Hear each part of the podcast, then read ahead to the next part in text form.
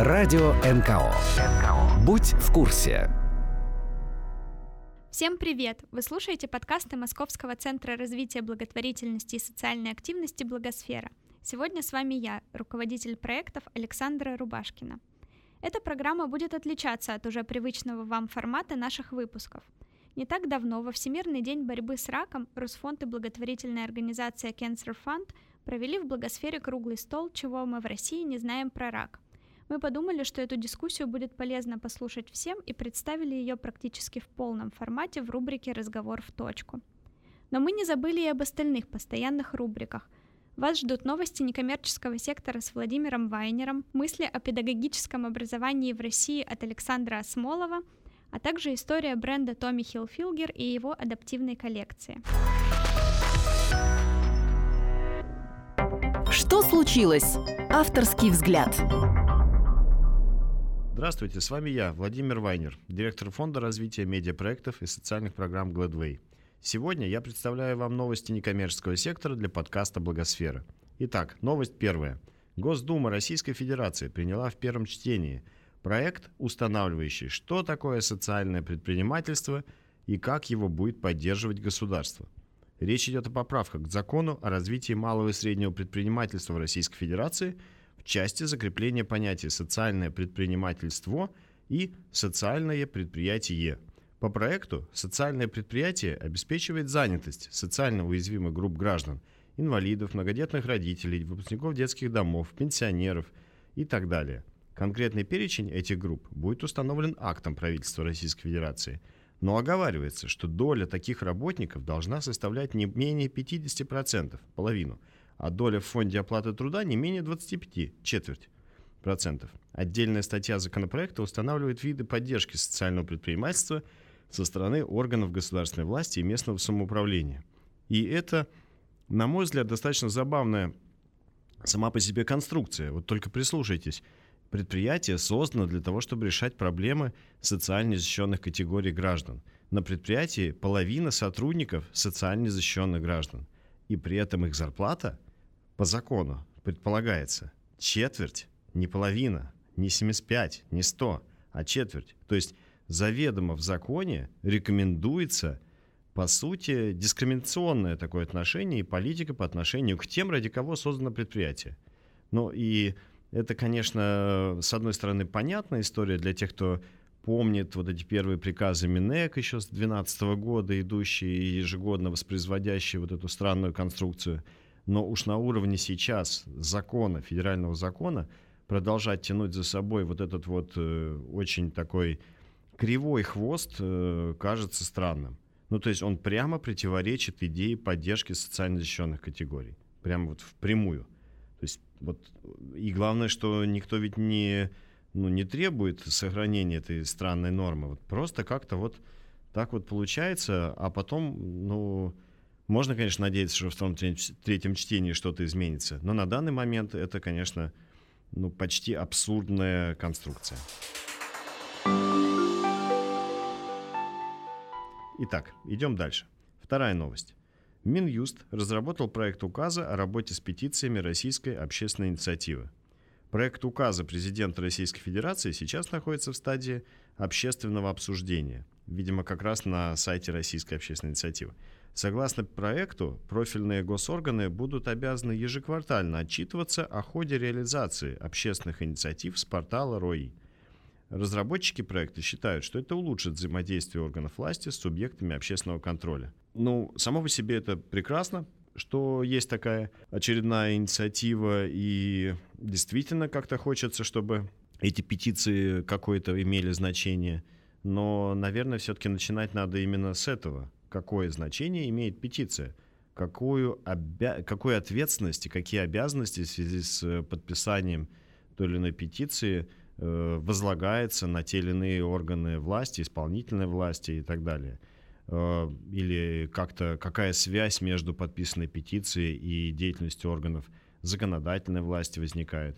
Сейчас же какой-то прямой корреляции нет в принципе. То есть можно очень много энергии вложить в подписание этих петиций, и, может быть, на этом все и закончится. Может быть, и функция оказывается, для этого и предполагалось, чтобы просто так выпустить пар из э, чайничка и так далее. Вот. Но я буду надеяться, что все-таки эти петиции сейчас, вот благодаря вот такому новому проекту, действительно обретут какую-то силу, и у них появятся более такие отчетливые функции, кроме вот этого выпуска пара.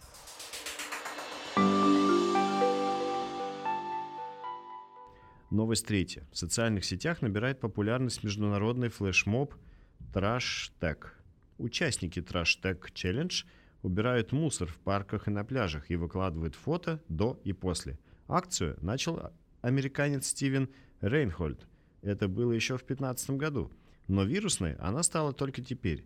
В начале марта в Фейсбуке был опубликован пост, автор которого предложил всем, кому скучно, убрать мусор и опубликовать фотоотчет. Скриншот записи попал на англоязычный интернет-форум Reddit и получил там массовую поддержку пользователей. И тут, конечно, можно сказать, что это действительно хорошая новость и редкий случай челленджа, когда вот это вот до-после показывает, э, что что-то меняется, по крайней мере, вот в пределах конкретной локации, влезающей в объектив телефона. Но тоже вот, э, наверное, стоит здесь добавить тут вот даже сама подача этой новости, я не знаю, кто писал текст, но вот смотрите, как звучит. Всем, кому скучно, могут убрать мусор. Вот, то есть, э, если вам не скучно, если у вас есть какое-то дело, если вы чем-то заняты или вы решаете какие-то уже социальные проблемы, это челлендж не для вас. Это для тех, кому скучно.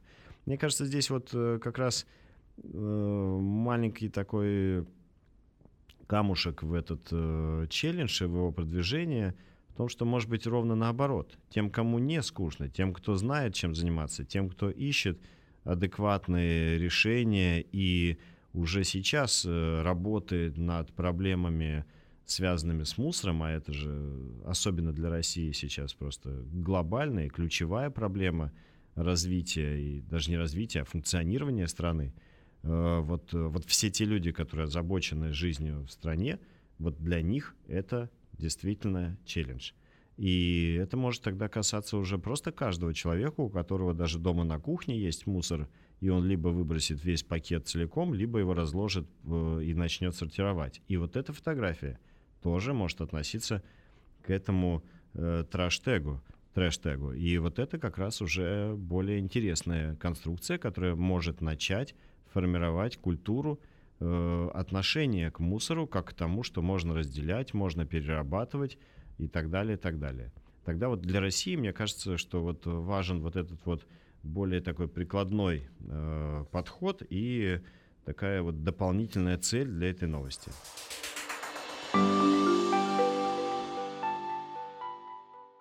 Заключительная новость.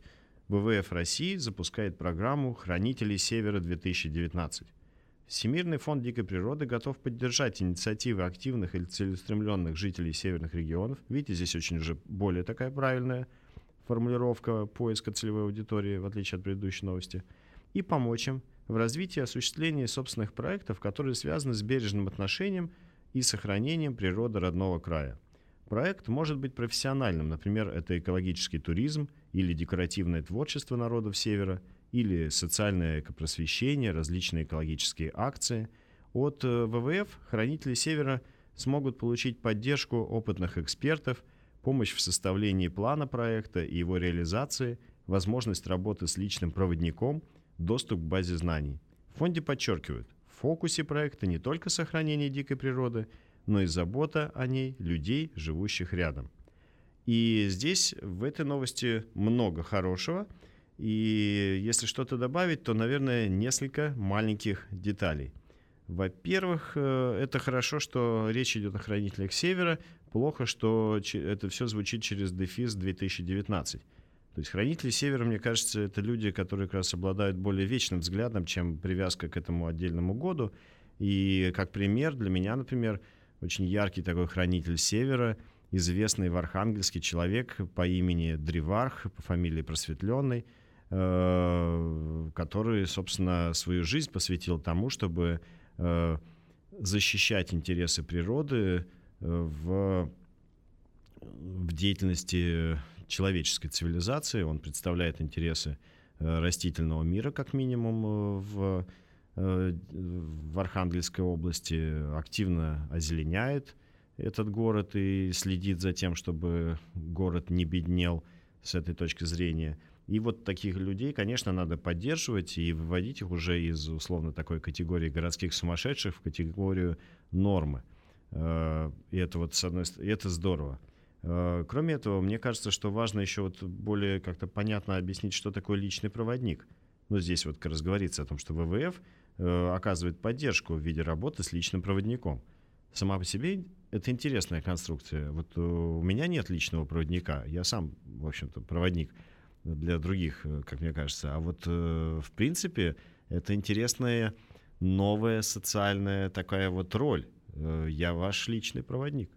Где? Куда? Э, а я личный проводник э, вас как хранителя Севера. Отлично. И вот это вот прям вот новый такой прорыв какой-то в жизни людей Севера, с учетом того, что их, кажется, скоро может быть все меньше вот с предыдущей, если учитывать темы мусора и так далее.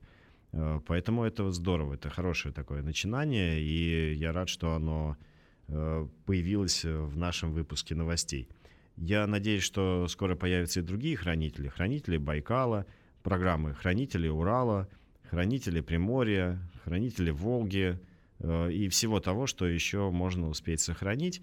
И, в принципе, тогда каждый человек будет, как, знаете, такой скаут со значками хранителей, чего он является. И это тоже хорошо. То есть можно как-то вот начать такую внутреннюю идентификацию себя как человека, жизнь которого связана с сохранением тех или иных форм наследия для последующих поколений. Поэтому это хорошая заключительная новость, и можно подумать, как э, поддержать ВВФ э, уже со своей точки зрения, точки зрения своих некоммерческих организаций и проектов.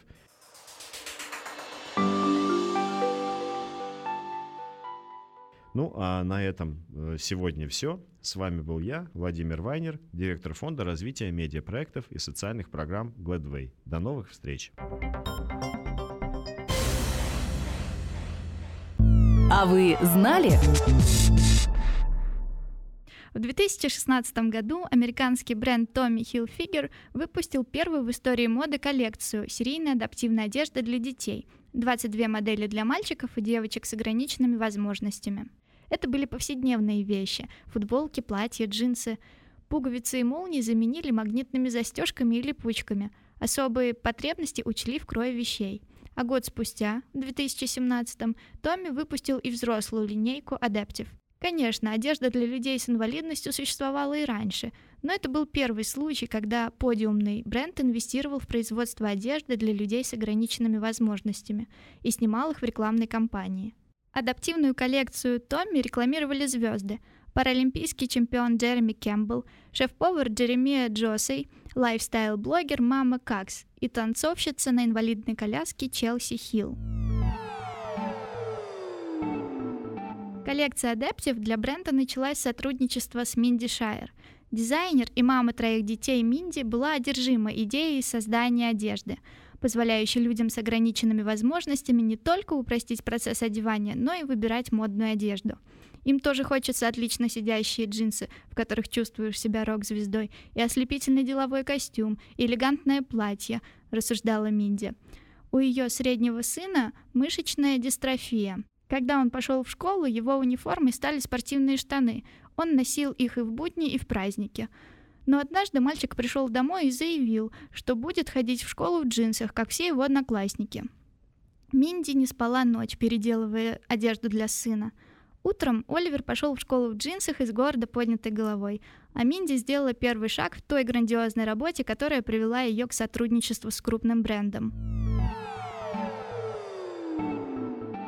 2013 году она основала некоммерческую организацию Runway of Dreams. Ее миссией было объяснить индустрии моды, что в одежду массового производства можно внести изменения ради людей, которым трудно одеваться. Год проводили исследования. В 2016 году американский бренд Tommy Hilfiger выпустил первую в истории моды коллекцию серийной адаптивной одежды для детей. 22 модели для мальчиков и девочек с ограниченными возможностями. Минди Шайер буквально гонялась по улицам за людьми в инвалидных колясках, с ходунками и даже с легкой хромотой. Дизайнер собрала и обобщила огромный материал. Потом накупила ворох одежды и разобрала ее на кусочки. Создавая прототип за прототипом, она добилась удивительных результатов. Теперь Минди чувствовала, что готова к игре по-крупному, но понимала, нет смысла создавать частную коллекцию – чтобы изменить ситуацию, нужно запускать массовое производство. Минди Шайер считала, что ее задача — убедить индустрию моды. И не ошиблась, ее услышали. Далее в нашей программе традиционная рубрика «Сказано в благосфере». В этот раз мы хотим представить вам мнение бывшего замминистра образования России, заведующего кафедрой психологии личности МГУ Александра Осмолова. Сказано в благосфере. Наум Коржавин сказал в своем анализе кровавой эпохи. У него есть цикл работ «Кровавая эпоха», двухтомник вышел. Он сказал, смерть России готовится в педагогических университетах. Я обращаю внимание на эту парадоксальную фразу Манделя, то есть парадоксальную фразу Манделя, э, Коржавина. Что происходит? Человек, который не может поступить в вышку не может поступить в Бауманку и так далее, и так далее, он идет в педвуз. Человек, которому страшно идти в школу, становится преподавателем педвуза. И тогда и начинает учить учителей. Мы имеем в педвузах более чем где-либо особую систему самоопыления.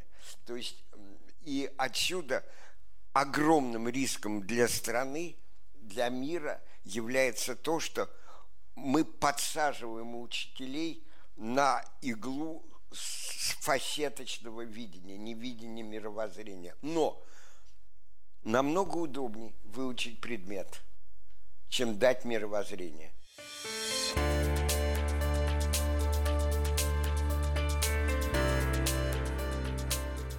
А сейчас гвоздь нашей сегодняшней программы – запись круглого стола «Чего мы в России не знаем про рак».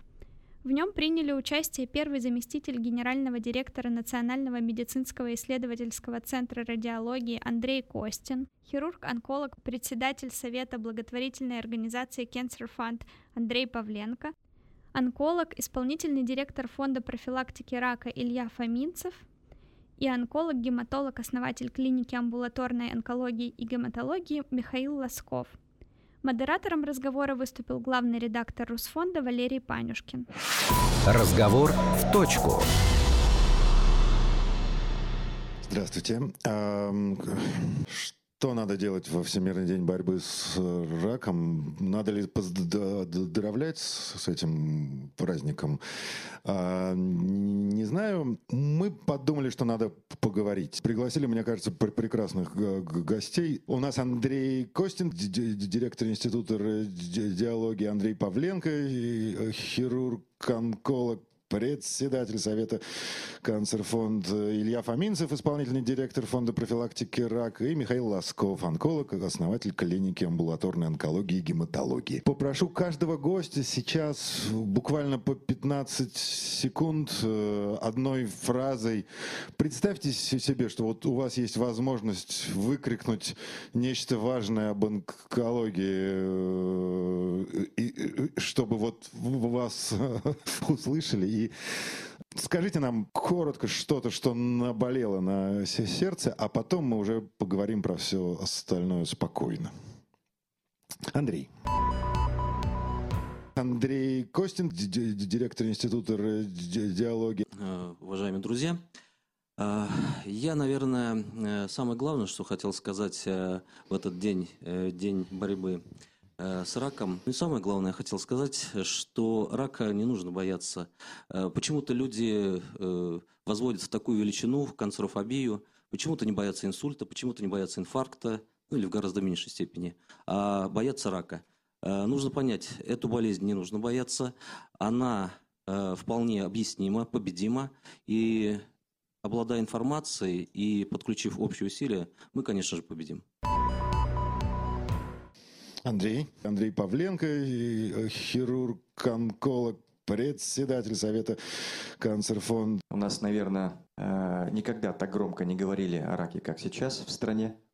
Видимо, это связано с какими-то определенными событиями. На это выделяются колоссальные финансовые ресурсы в настоящее время. Что бы я хотел? Я бы хотел, чтобы к внедрению многих правильных мыслей, которые сейчас озвучиваются на всех уровнях, были привлечены настоящие профессионалы. И я хочу кричать об этом на всех уровнях, потому что чтобы это не было полной профанацией, чтобы действительно те программы, которые сейчас пытаются э, озвучивать, были реализованы по-настоящему. Поэтому профессионалы и лидеры должны возглавить эти все проекты. Вот это мой посыл. Илья. Э, Илья Фоминцев, исполнительный директор фонда профилактики рака. Он просил, э, чтобы э, это был какой-то лозунг, там, в стиле «тиграм не докладывают мясо». Ну, я вот ничего не знаю по поводу тигров, но могу сказать, что чего нам не докладывают в онкологии, это образование. Это самая главная проблема на данный момент в онкологии, да и вообще во всей медицине, да и вообще во всей стране. Потому что онкология не является отдельной какой-то областью медицины. Они, мы работаем точно так же, как бы со всеми остальными врачами. А медицина не является чем-то отдельным от всей остальной страны. Поэтому, в общем, проблемы общие. Проблема высшего образования, проблема последипломного образования однозначно совершенно самая ведущая в стране. Кадры, качественные кадры, их очень мало. И вот именно они-то и принимают решения. Ну, собственно, то, о чем говорил Андрей по поводу профессионалов. Михаил. Михаил Лосков, онколог, основатель клиники амбулаторной онкологии и гематологии. Ну, я, наверное, подскольку замыкающий тут, то в продолжение, да, значит, в продолжение всех предыдущих высказаний предыдущего оратора, мне кажется, что у нас как раз такая история, когда мясо всем докладывают, и в том числе даже в образовании, я помню свое образование, и сейчас такие возможности, которые нам даже не снились. Просто тигр не знает, что делать с этим мясом. То есть у нас какая-то полная неосознанность, присутствует вообще абсолютно везде и путаница. И моя история, что мне хотелось бы больше осознанности от всех, от профессионалов и от организаторов, и от пациентов на самом деле, и от сетевого сообщества, потому что вроде как все есть, а что с этим делать, э, да, никто микроскопом гвозди забивать, это примерно то, что происходит э, повсеместно. Наверное, поговорим об этом поподробнее. В общем, больше осознанности во всем. Мы все 556 раз э, слышали про то, что крайне важна ранняя диагностика. А, примерно понимают, что такое ранняя диагностика женщины. Это вот такие... А, надо сходить к мамологу, да? Что не так с э, ранней диагностикой? Почему это не, не, не, не вошло в некоторую норму жизни нашей, да, и что вообще нам надо сделать с этим? Наверное, это больше вопрос ко мне, потому что я все-таки директор фонда профилактики, который именно этим и занимается. Да. Илья Фоминцев, исполнительный директор фонда профилактики рака. Ну, в общем, я могу сказать следующее, что, во-первых, с лозунгами по поводу ранней диагностики несколько переборщили, как всегда. В принципе, скринингу подлежат далеко не все формы рака, в принципе. А, во-первых, это и невозможно, и нецелесообразно э, проводить скрининг э, всех форм рака. Ранняя диагностика отличается от скрининга тем, что это выявление уже симптоматического рака, а скрининг – это выявление бессимптомного рака. Ну, так, если очень сильно упрощенно. Да? Почему у нас народ не приучен к этому делу? Ну, во-первых, тот уровень просвещения, который был и есть, а чего, собственно, удивляться? Ну, у нас очень много говорится о, о чем-то очень ненужном. Там, давайте каждые полгода ходить там, к гинекологу, давайте каждые полгода ходить к мамологу. Почему-то врачи говорят. А, что, но, но при этом не говорится то, что нужно делать. На самом деле, это огромная проблема просвещения. У нас его очень мало. Э, сказать, качественных СМИ, которые бы занимались э, просвещением населения медицинским, очень мало. Медицинских журналистов э, тоже очень мало профессионалов, которые могли бы в этой зоне работать по сравнению там, с любой другой страной, но у нас в этом плане все вот так, прям вот так.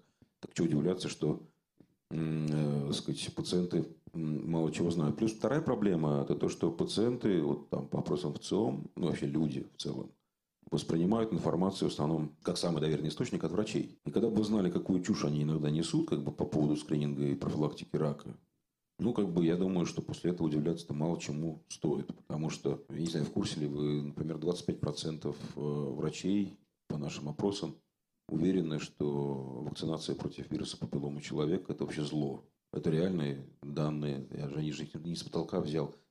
Я уверен, что если мы вот так вот возьмем по городам и весим, опросим врачей в поликлиниках, мы, скорее всего, даже большую цифру получим. И после этого говорить, ну, что у нас население должно быть просвещенное. А из каких таких источников оно будет просвещенное? Где эти источники-то вообще? Охват этих источников, ну, миллион, ну, два, ну, три. А в стране 150 миллионов. Как вы, как вы это себе представляете? Это что, в газете ЗОЖ должно быть э, написано, что там, я не знаю, рак шейки матки возникает исключительно из-за вируса папиллома человека, и надо делать прививки, и это не американцы хотят, э, как это, сделать бесплодными всех, значит, да, да, да, наших девочек и так далее. Да. Конечно, газета ЗОЖ э, не должна это писать по той причине, что она просто должна вообще не должна существовать, в принципе, этой газеты ЗОЖ, на мой взгляд, как бы, да. А, это как бы абсолютный листок смерти, который распространяется, а, так сказать, по всем пациентам.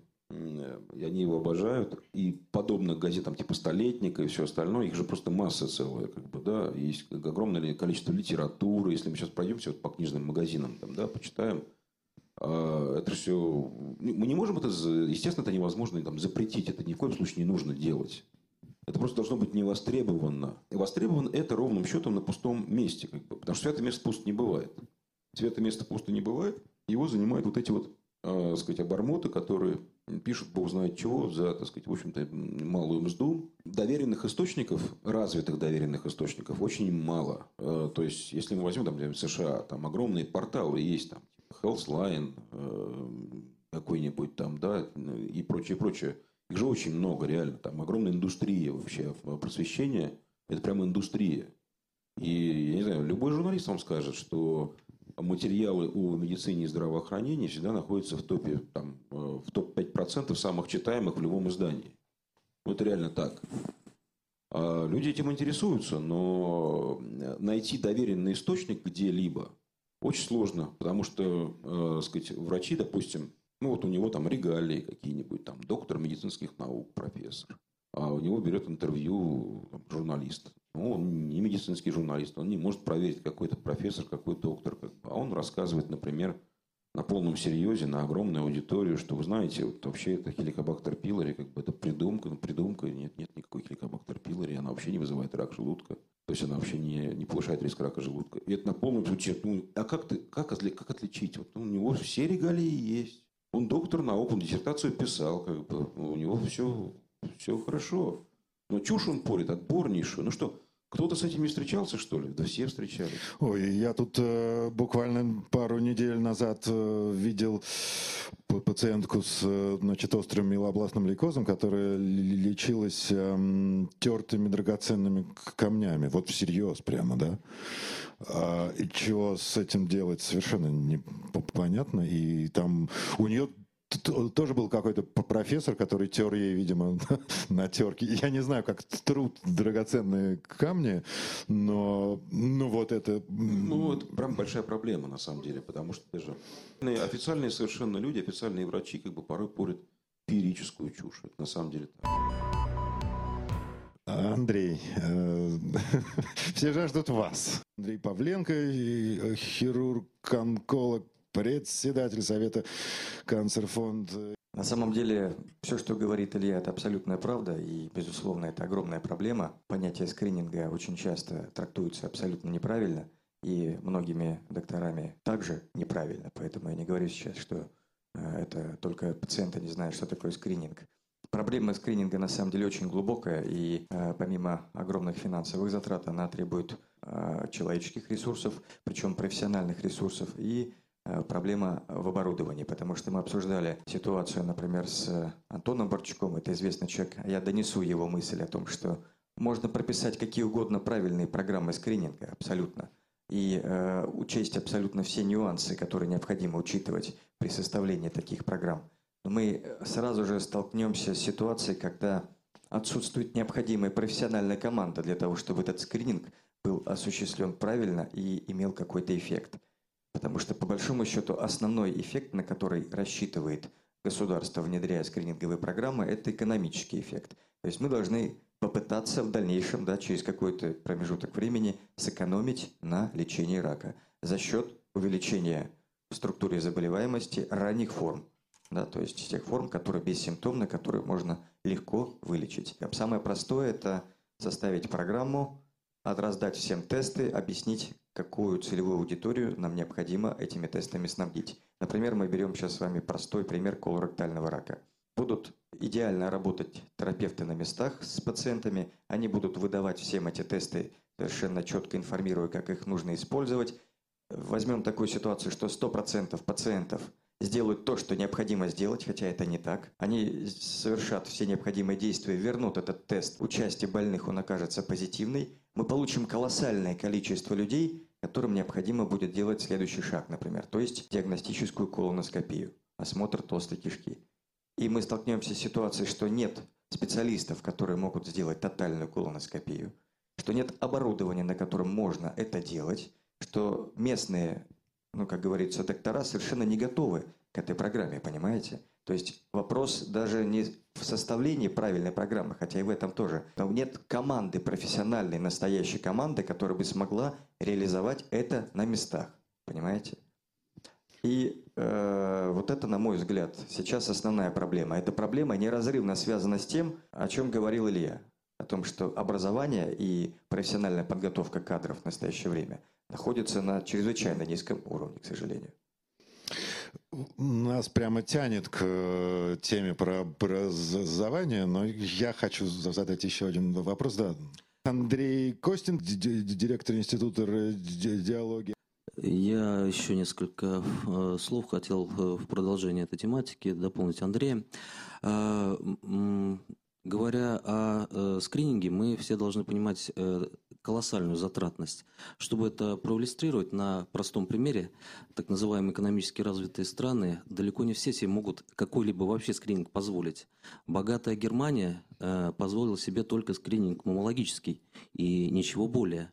Э, и то, очень сократив э, тот возрастной период, не работопригодный, а в скрининг попадают с 50 лет э, в богатой Германии – и самое главное, мы э, не должны ожидать, что скрининг нам даст э, эффект в ближайшее время. Результаты скрининга, и в том числе экономические, мы увидим, дай бог, дай бог, если они и будут, э, минимум лет через 7-10 скорых результатов ждать не придется. Илья Фоминцев, исполнительный директор фонда профилактики рака. Ну, это да, это минимум самое, скорее даже через 15 лет смертность снизится. А ну по поводу Германии, маленький комментарий, у них не совсем там в финансовых э, ограничениях дело, а в большей степени связано с структурой здравоохранения и вообще как бы у них не было такой традиции, они последние были. У них очень много были правовых ограничений, и очень долго с ними бодался Маир с Германией. А вот они запустили эту программу по молочной железе, и сами ей не очень довольны, потому что молочная железа – это вообще самый тяжелый скрининг, который возможен, потому что там необходимо делать ну, просто супер качество, чтобы получить хоть какой-то плюс. Вот таких скрининговых программах, как рак шейки матки и колоректальный рак, там, где можно предотвратить рак, вот там эффекта можно добиться как бы ярче и быстрее.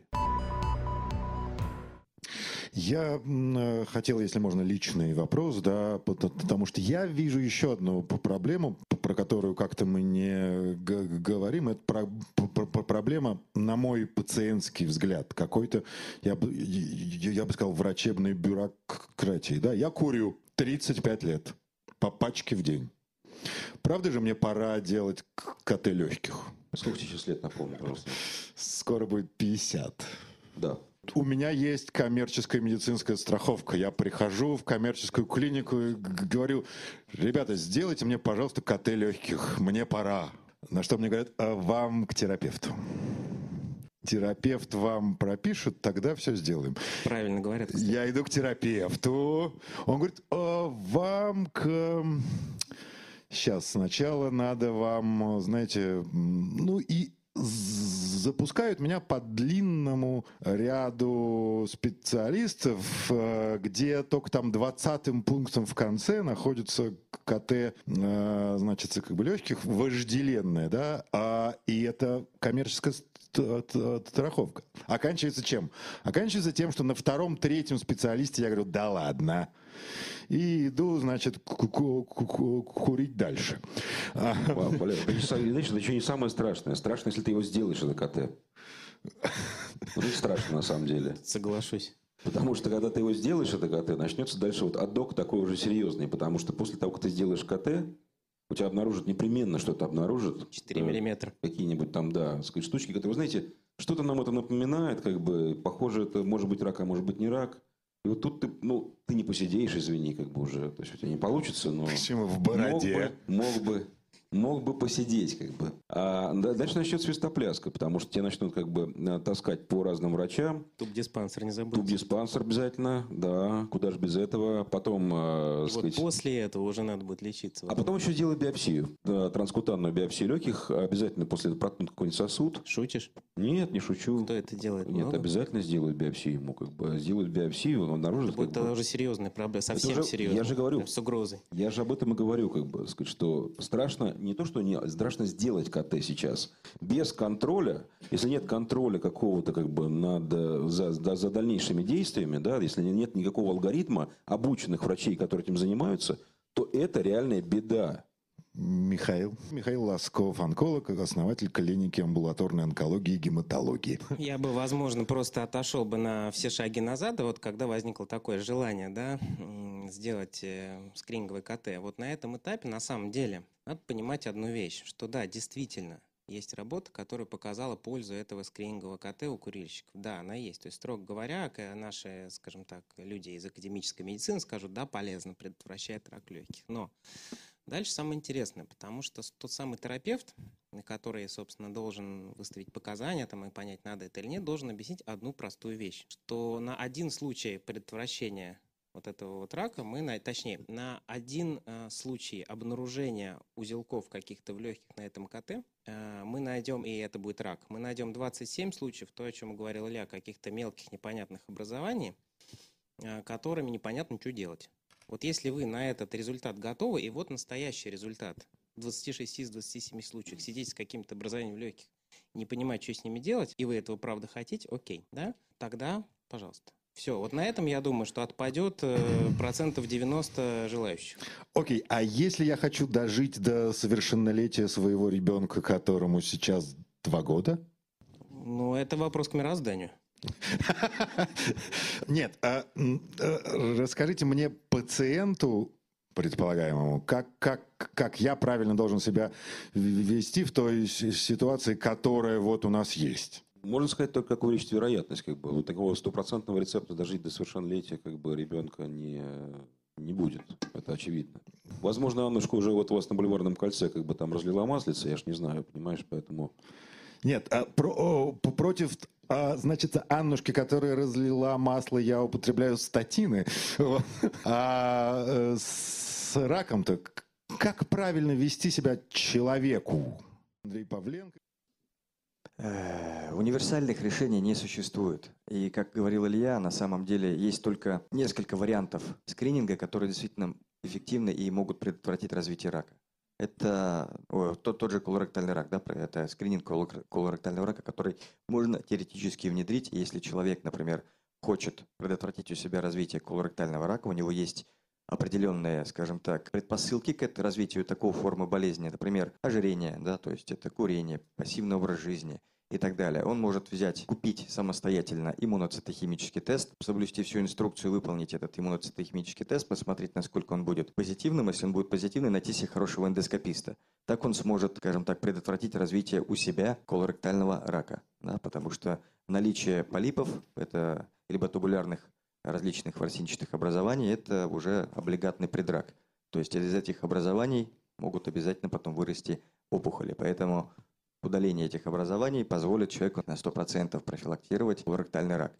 В отношении других локализаций, ну, здесь, конечно, гораздо сложнее, потому что, как сказал Илья, это действительно очень сильно зависит и от специалиста, который делает, и от аппарата, на котором делают эти все исследования. Поэтому универсальных решений нет, понимаете. И на самом деле такие круглые столы, которые мы сейчас проводим сейчас, это взять скрининг и необходимо посадить много людей, которые в этом действительно что-то понимают. Это толковые профессиональные онкоэпидемиологи, это люди, которые занимаются внедрением скрининговых программ на местах, и попытаться вместе решить, как же все-таки нам попытаться в этой ситуации продвигаться дальше.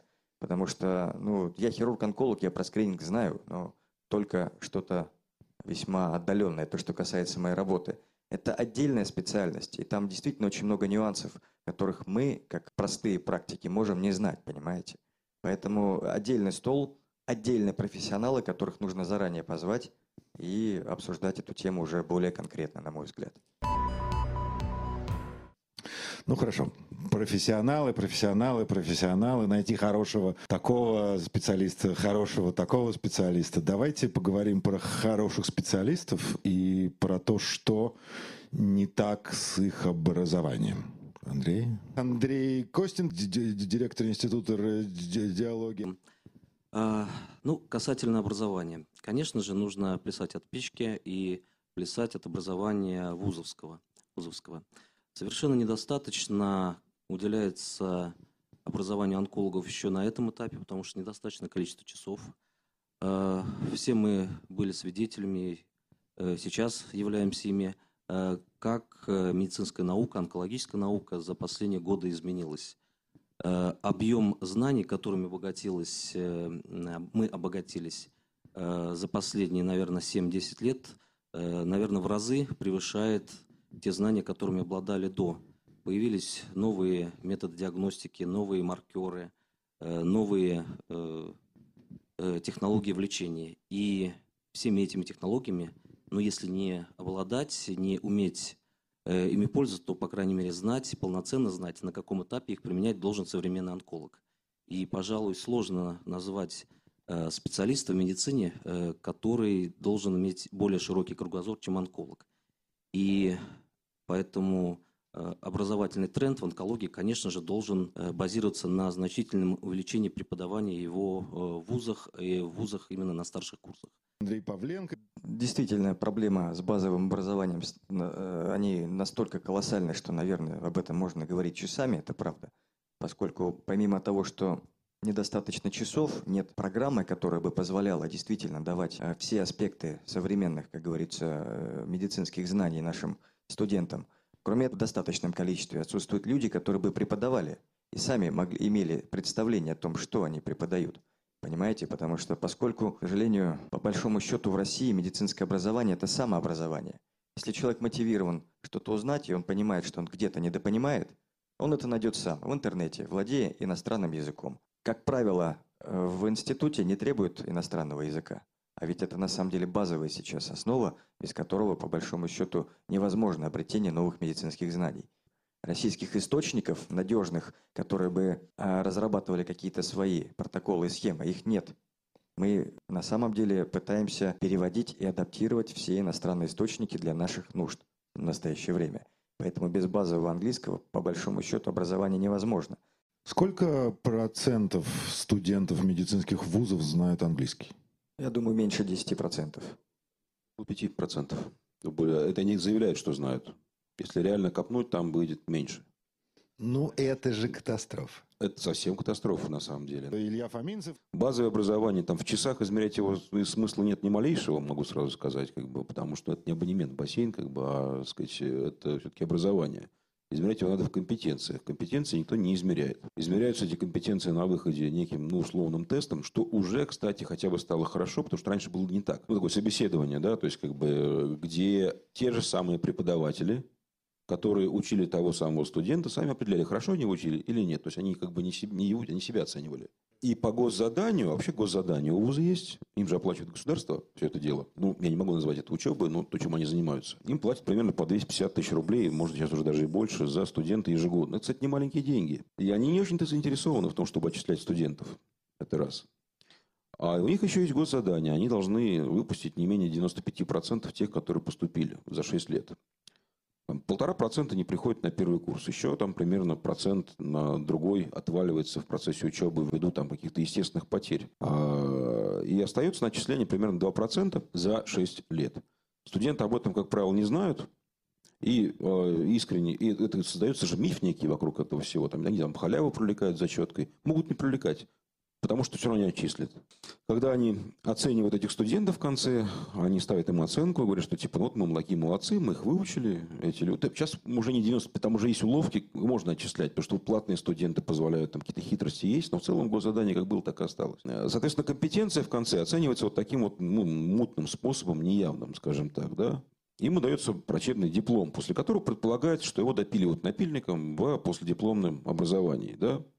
А, но там этого тоже не происходит, потому что по постдипломном образовании, ну, в общем, в основном заинтересованы в таком неком рабском труде ординатора. То есть затыкают им все дыры, процессные дыры, которые в клинике есть. Там нужно там бегать, там, а, можно было сделать так, чтобы не бегать, но у нас же есть ординаторы, пусть бегают, э, сказать, там, с пациентом, там, прочее, прочее. Это чернорабочие такие, которые не только не получают денег за свою работу, но еще немного за нее приплачивают. Идеальный вариант. Потому что они платят, даже немного, кстати говоря, в последнее время это довольно дорого стало. То есть это платная ординатура в основном. Бюджетных мест очень мало. То есть мы имеем ситуацию, когда человек платит за образование, платит деньги. И, кстати говоря, там, ну, еще в последнее время это уже 600 тысяч рублей за два года, например, запросто может стоить, или даже больше. На выходе он не получает никакой компетенции, потому что я спрашивал на конференции Росмедобр, 600 человек там сидело, деканов, ректоров, и я задал им простой вопрос. Я говорю, ребята, а вот вы, когда выдали сертификат человеку, как бы врача, который имеет право оперировать, там, хирурга, вы сами-то к нему ляжете на операцию вот на завтра –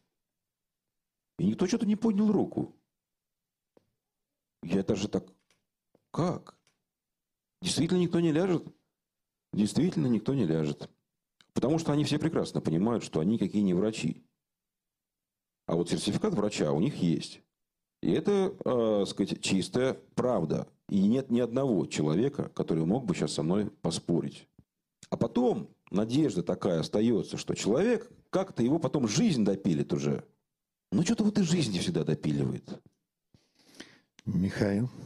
Я бы хотел вот о чем сказать. Мы сейчас говорим вот по теме образования очень много правильных вещей. Технических там английского языка нету, не знают, э, учат непонятно кто, сертификаты идут непонятно за что. Это все очень правильные вещи. Но у меня всегда тут вопрос, а зачем нам нужны образованные онкологи? Ну, допустим, врачи. Для чего?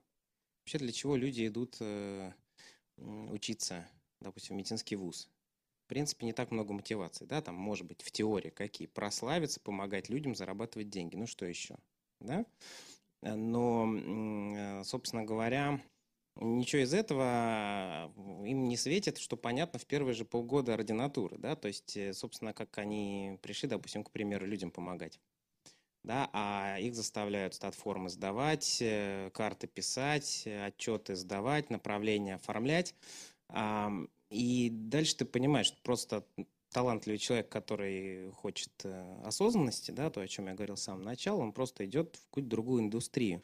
Да, то есть э, я не верю в нормальное образование без э, культуры медицинской потом. Да? То есть если эти люди востребованы, если они могут практиковать медицину, если они могут реализовывать свои знания, полученные, там, даже плохие, то окей, можно об этом начинать говорить. Но что у нас на 95 если не больше, процентов медицины государственной, да, где в основном люди занимаются там изготовлением.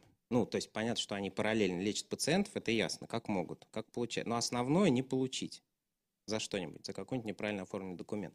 Мне кажется, пока это не поменяется, соответственно, системе не нужны образованные люди, она их за это наказывает, потому что, допустим, если человек говорит, э, допустим, в больнице сломалась катушка, мы знаем, там, от КТ или МРТ, да, и три месяца ее не будет, а пациенту надо сделать КТ. Что должен сделать нормальный врач, он должен да, потратить очень много времени, как направить, договориться, чтобы направили в какое-то другое учреждение, да, но э, тогда он не успеет оформить стат-карту. А это самое страшное. И вот пока вот эта проблема основная не решится, то, то, в общем, и образование, как мне кажется, говорит достаточно, ну, такое умственное, хорошее упражнение, но зачем? Ну, на мой взгляд, есть еще, ну, как, как какая-то интенция, так скажем, самих студентов, да, на меня сильное впечатление производили в свое время э, конференции или обходы в во всяких западных клиниках, да, где, ну, там, какой-нибудь профессор что-то там ведет своих ординаторов, да, и потом спрашивает, а вопрос есть? В госпитале Сент-Джуд поднимаются все руки, всех ординаторов. У всех есть. В любой нашей клинике не поднимается ни одной, да, потому что надо же немедленно пойти в ординаторскую, ну и там что-нибудь с сестричками, там чаю попить с, с, с тортом, да. Э, день ординатора в упомянутом уже Сент-Джуде расписан по минутам, да, у него, у него сейчас то, потом это, какие-то конференции, это, лекции, обходы представить себе э, врача, который сидит в ординаторской и пьет чай, ну, простите, невозможно, да. Но мне кажется, это не только вопрос э, больничного руководства, но и вопрос э, самого этого молодого врача. Илья Фоминцев. Илья Фоминцев. наших ординаторов вот из высшей школы онкологии поставить себе на телефон тайм-трекер, чтобы они с ним просто вот, что, что они, собственно, делают в течение дня. Вот, выяснилось, что э, на, собственно, э, сказать, нечто медицинское, хочу, чтобы можно приближенно назвать медициной, как бы, да, они тратят примерно процентов 30 времени, все остальное это беготня с э, бумагами, так сказать, стояние в очередях внутри своего же учреждения для того, чтобы оформить квоту на пациента и все такое прочее. То есть у них тоже расписан день по минутам, но только эти минуты вот немножко не тем заняты. Андрей Павленко. Да, еще один момент. Не надо путать от э, как бы зарубежного резидента и нашего ординатора, потому что у них статус в клинике совершенно другой. У нас, у нас ординатор – это тень, это не доктор. Он не имеет права поставить подпись, он не имеет права выполнить ни одной значимой манипуляции, ну, кроме внутримышечной инъекции, небось. Ну и то, если там что-то произойдет, то проблемы будут очень большие у заведующего отделением они не имеют никакого юридического э, статуса в настоящее время в клинике. Они там не трудоустроены.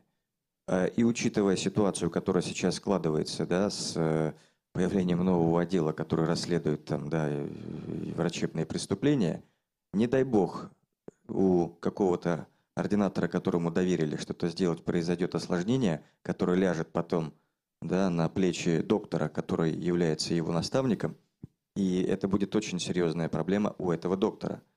И э, на самом деле в течение двух лет обучить чему-либо человека, который не обладает никакими юридическими, как говорится, правами, невозможно. И это большая проблема сейчас. Потому что, по большому счету, дать человеку поставить руки в этой ситуации абсолютно невозможно. Это всегда, всегда огромная ответственность человека, который его обучает и он берет на себя абсолютно все риски. Как вы думаете, сколько таких хирургов, которые берут на себя все риски и обучают так координаторов? Единицы, их можно по пальцам одной руки пересчитать. Что делать? Менять полностью все принципы, менять абсолютно все программы и пытаться делать так, чтобы люди, которые приходят уже конкретно, например, если мы берем хирургов, которые приходят в клинику стать хирургами – это необходимо, чтобы они приходили уже в качестве докторов. То есть для этого необходимо менять стадийность, менять, ну скажем так, принципы обучения все. Э, и полностью забывать все, что было в Советском Союзе. Мы учимся сейчас по старой схеме, которая в современных условиях абсолютно не работает. А, при этом в каком возрасте американский врач, американский хирург встает, собственно, хирургом к столу? Э, гораздо позже, чем Лет в 40. наши. Ну нет, не в 40, вы не правы. На самом деле срок обучения э, общей хирургии, резидентура там 5 лет. То есть он за, закончил медицинскую школу, вошел в резидентуру через 5 лет. Через 5 лет. Но я могу сказать, что он начинает оперировать-то в резидентуре. И в этом-то все отличие. У него по выходу из резидентуры он должен сдать определенный перечень обязательных вмешательств, которые, если он его не сдает, он не заканчивает резидентуру, его выгоняют. То есть это что значит? На наставника ложится огромная ответственность обучить этого человека оперировать или выгнать его из-за того, что он не может этому обучиться. И другого пути нет у них. То есть либо он осваивает все вмешательства, ментор, наставник дает ему все знания, ставит руки и понимает, что этот человек достоин стать хирургом, он сдает ему абсолютно определенный четкий перечень оперативных вмешательств, по выпуску из резидентуры. И только после этого он получает возможность самостоятельного оперирования. Потому что большинство профессоров, которые работают на Западе, 70% своего рабочего времени в операционной, они не оперируют, они ассистируют. И в этом огромное отличие, понимаете? Вы министр здравоохранения Российской Федерации. Как э, ваш указ по этому поводу? Как остановить этот принтер, который печатает приказы? Нужно давать и надеяться вовсе не на приказы Минздрава. Нужно давать большую свободу действий и большую, скажем так, э, свободу для реализации каких-то проектов э, профессиональным сообществом. В этом суть, в этом сила, понимаете? Минздрав не должен брать на себя 100% всех, он не сможет это решить. По, по одной простой причине. У него совершенно другие задачи должны выполняться в Минздраве. Понимаете? А про, про, про, проблема обучения, она должна быть проблемой профессионалов, понимаете? А профессионалы-то э, хотят объединяться в эти свои ассоциации? На самом деле профессионалов э, достаточно, и просто важно их знать. И на самом деле многие э, профессионалы известны, поэтому, э, наверное, и ассоциаций э, тоже у нас очень много, просто часто они не выполняют тех, как говорится, основных целей задач, которые должны, по идее, выполняться, перед, ну, ставиться и выполняться. И вот в этом проблема, поэтому здесь, ну, в двух словах не описать, какое может быть решение, но объединяться действительно и разрабатывать новые программы. Вот. Тем последствиям. Михаил, вы что-то хотели сказать еще? Если отвечать на вопрос, что бы я сделал, как был министром здравоохранения, наверное... О, это важный там, вопрос, он висит в воздухе. Собственно говоря, наверное, в первую, вот самую первую очередь, отменил бы все порядки, стандарты, и, ну вот, это прям сразу, вот прям сразу. То есть их лучше отменить, на мой взгляд, чем и придерживаться их каждый день. А, и с клин-рекомендациями тоже тут отдельная история. Все мы были очень рады, когда мы все занялись э, клин-рекомендациями, но то, что получилось, вот как обычно, вот хотели как лучше, да, ведь там лучше, чем Виктор Степанович, про нас ничего никогда не было сказано. Вот, когда вот хотели как лучше, а получилось, э, значит, у нас уже э, клин рекомендации вроде как с 22 года обязательно, ну как рекомендации могут быть обязательными, это отдельный вопрос. Вот, но, а по факту они обязательно уже сейчас, потому что в письмах Федерального фонда обязательного медицинского страхования все очень четко написано, да, что, в общем, если не исполнять клинические рекомендации, то денег нет да, ну, при оплате помощи по ОМС. Вот, и вот после этого можно уже сесть и подумать. Ну, вот сначала вот это. Мне тут один знаменитый педиатр э, сказал, что его искусство заключается в том, чтобы найти какую-то середину между тем, как требуется, и тем, как надо на самом деле. Вот. А что с клини- клиническими рекомендациями? Давайте поговорим про это подробнее. Это добро, зло, благо. Андрей Павленко. На самом деле клинические рекомендации – это хорошо, на мой взгляд, это добро.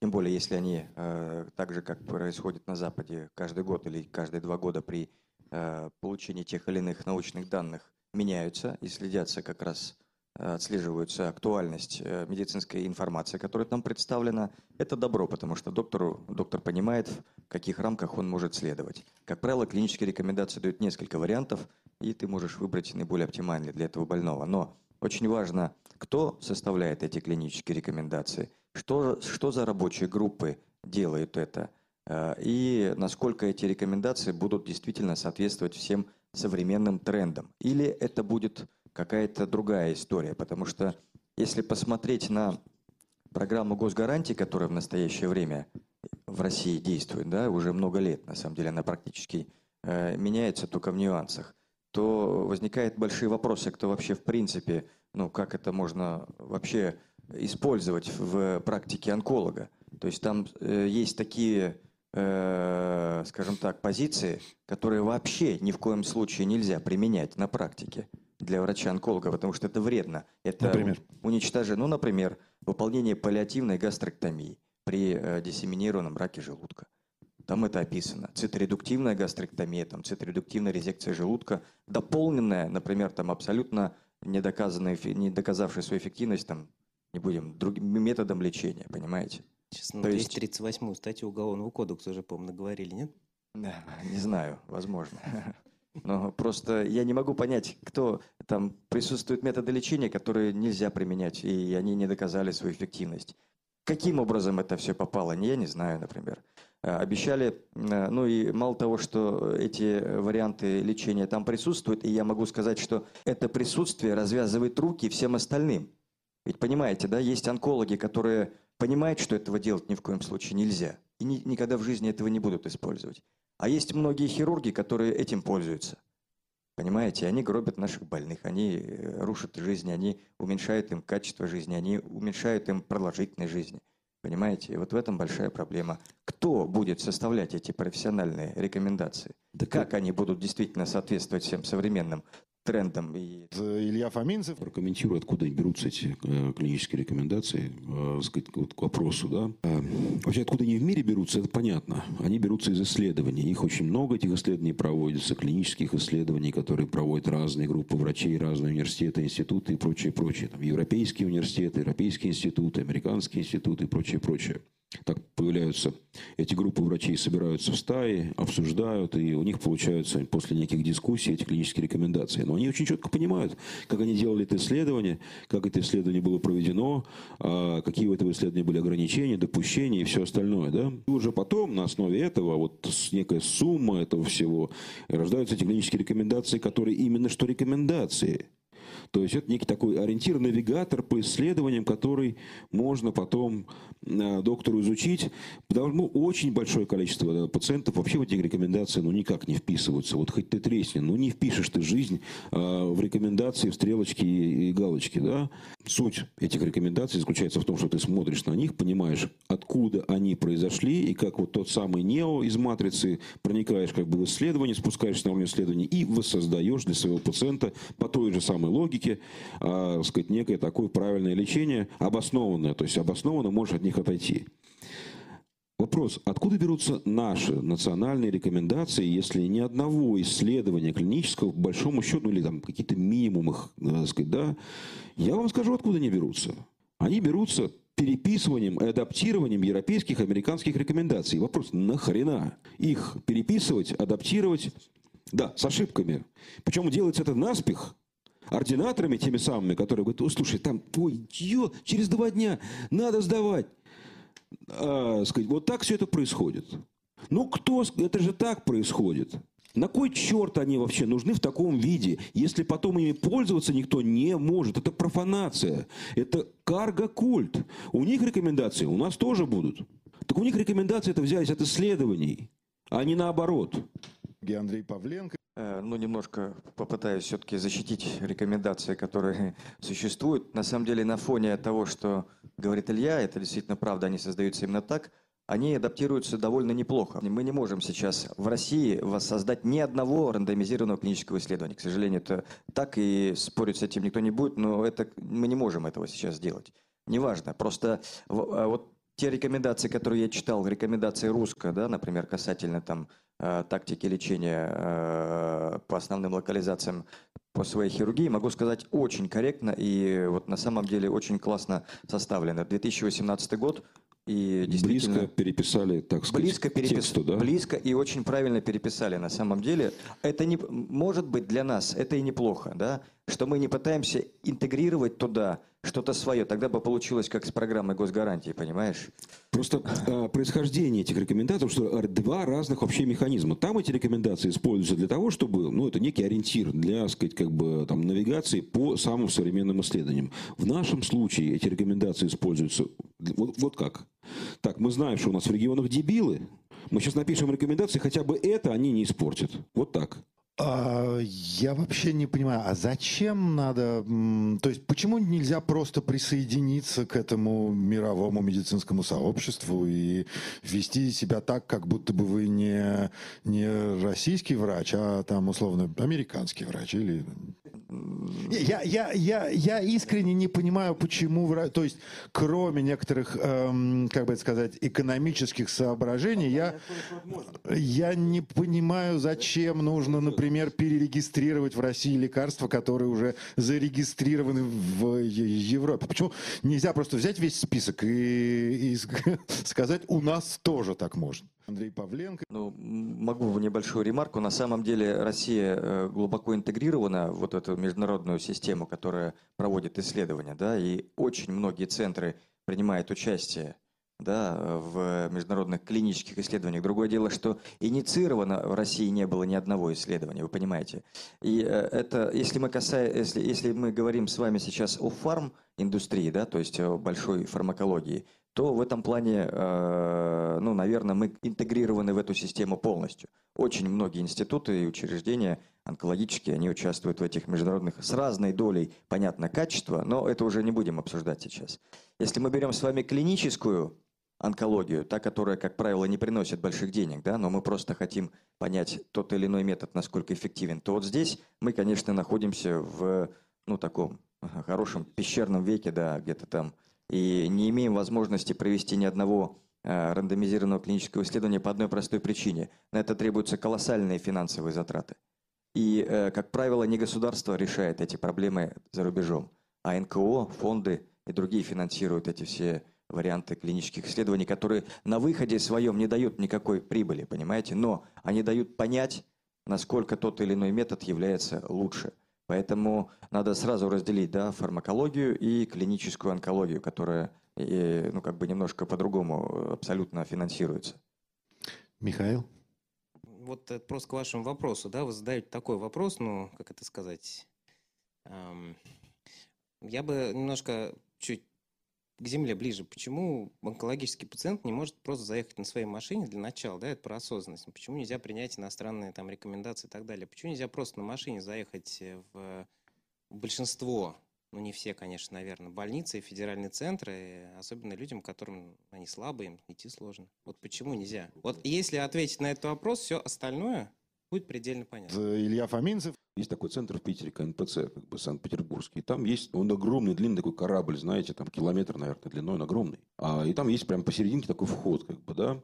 Напротив этого входа забор. А, сказать, я запарковал машину, может, таксист отпустил, как бы, сказать, что я просто, я, ну, мне ждать там такси, ну, мне надо еще полкилометра, как минимум, идти вперед, а потом искать где-то там, потом охранников спрашивать, потом снова возвращаться к этому забору. Зачем все это?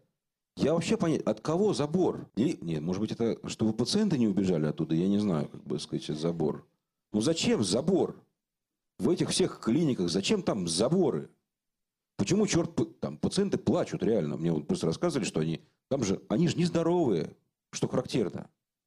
Им зайти сложно. Э, это вопрос очень конкретный, но из него проистекает вообще в принципе отношение к пациентам, ко всему. Как только он будет решен, да. можно будет заниматься рекомендациями клиническими. Да, да. На самом деле, вот оттуда... Я недавно был на ассоциации онкологов Северо-Запад. Ну, я там член правления, и мы там, сказать, в общем-то, основали эту ассоциацию. Это входит все учреждения как бы онкологические северо-запада, и там бурное обсуждение очень умных людей о том, как же нам как бы контролировать качество лечения рака, качество лечения как бы всего. И они обсуждают вот минздравовские рекомендации по поводу там таких критериев, таких критериев. И обсуждают там реально там часа три, наверное. И во всем этом бурном спиче, споре как бы людей, как они, как они будут достигать этого показателя, там даже слово пациент ни разу не звучало. Они же как бы отчитываются не перед пациентом, а перед Минздравом, это понятно. Но э, они изощренно это делают, они все свои силы к этому прикладывают. Это надо требовать большого ума, профессионализма, как бы, да, и прочее. Целая индустрия складывается отчеты перед Минздравом. Но перед пациентом да, никто не, не отчитывается, никто... Э, сказать, это... Что делать? Предполагается, что Минздрав знает, как лучше пациенту. Почему? Я согласен. Я тут, я тут э, буквально вот не, не, не, не, недавно шел к э, офтальмологу с э, официальным диагноз, диагнозом катаракта. То есть я слепой иду, да? И я вхожу, и там такой, знаете, парк в больнице. Как, как я слепой попаду туда, куда мне нужно. Согласен с вами. Делать-то что? Михаил Ласков. Голову менять. Да, вот, кстати, крамольную сейчас мысль скажу, ведь Собянин не виноват в том, что в конкретную больницу не пускают э, человека со сломанной ногой на своей машине. Я договаривался буквально неделю назад, да, там через заведующего отделением, чтобы человек, который самотеком приехал в обычную больницу, а со сломанной ногой, с острым болевым синдромом, пропустили на своей машине хотя бы до крыльца. И Собянин не виноват. На каждом участке, да, немножечко, если продумать про этого пациента, да, то многие вопросы, за которых люди катастрофически недовольны, да, можно было бы решить за пять минут. То есть, ну, для этого надо поменять голову. Этика перевернута полностью. Общение с пациентами, коммуникация с пациентами. Полностью перевернута этика. Вообще вся медицина на данный момент настроена не на пациентов, а на отчеты. Это реально так.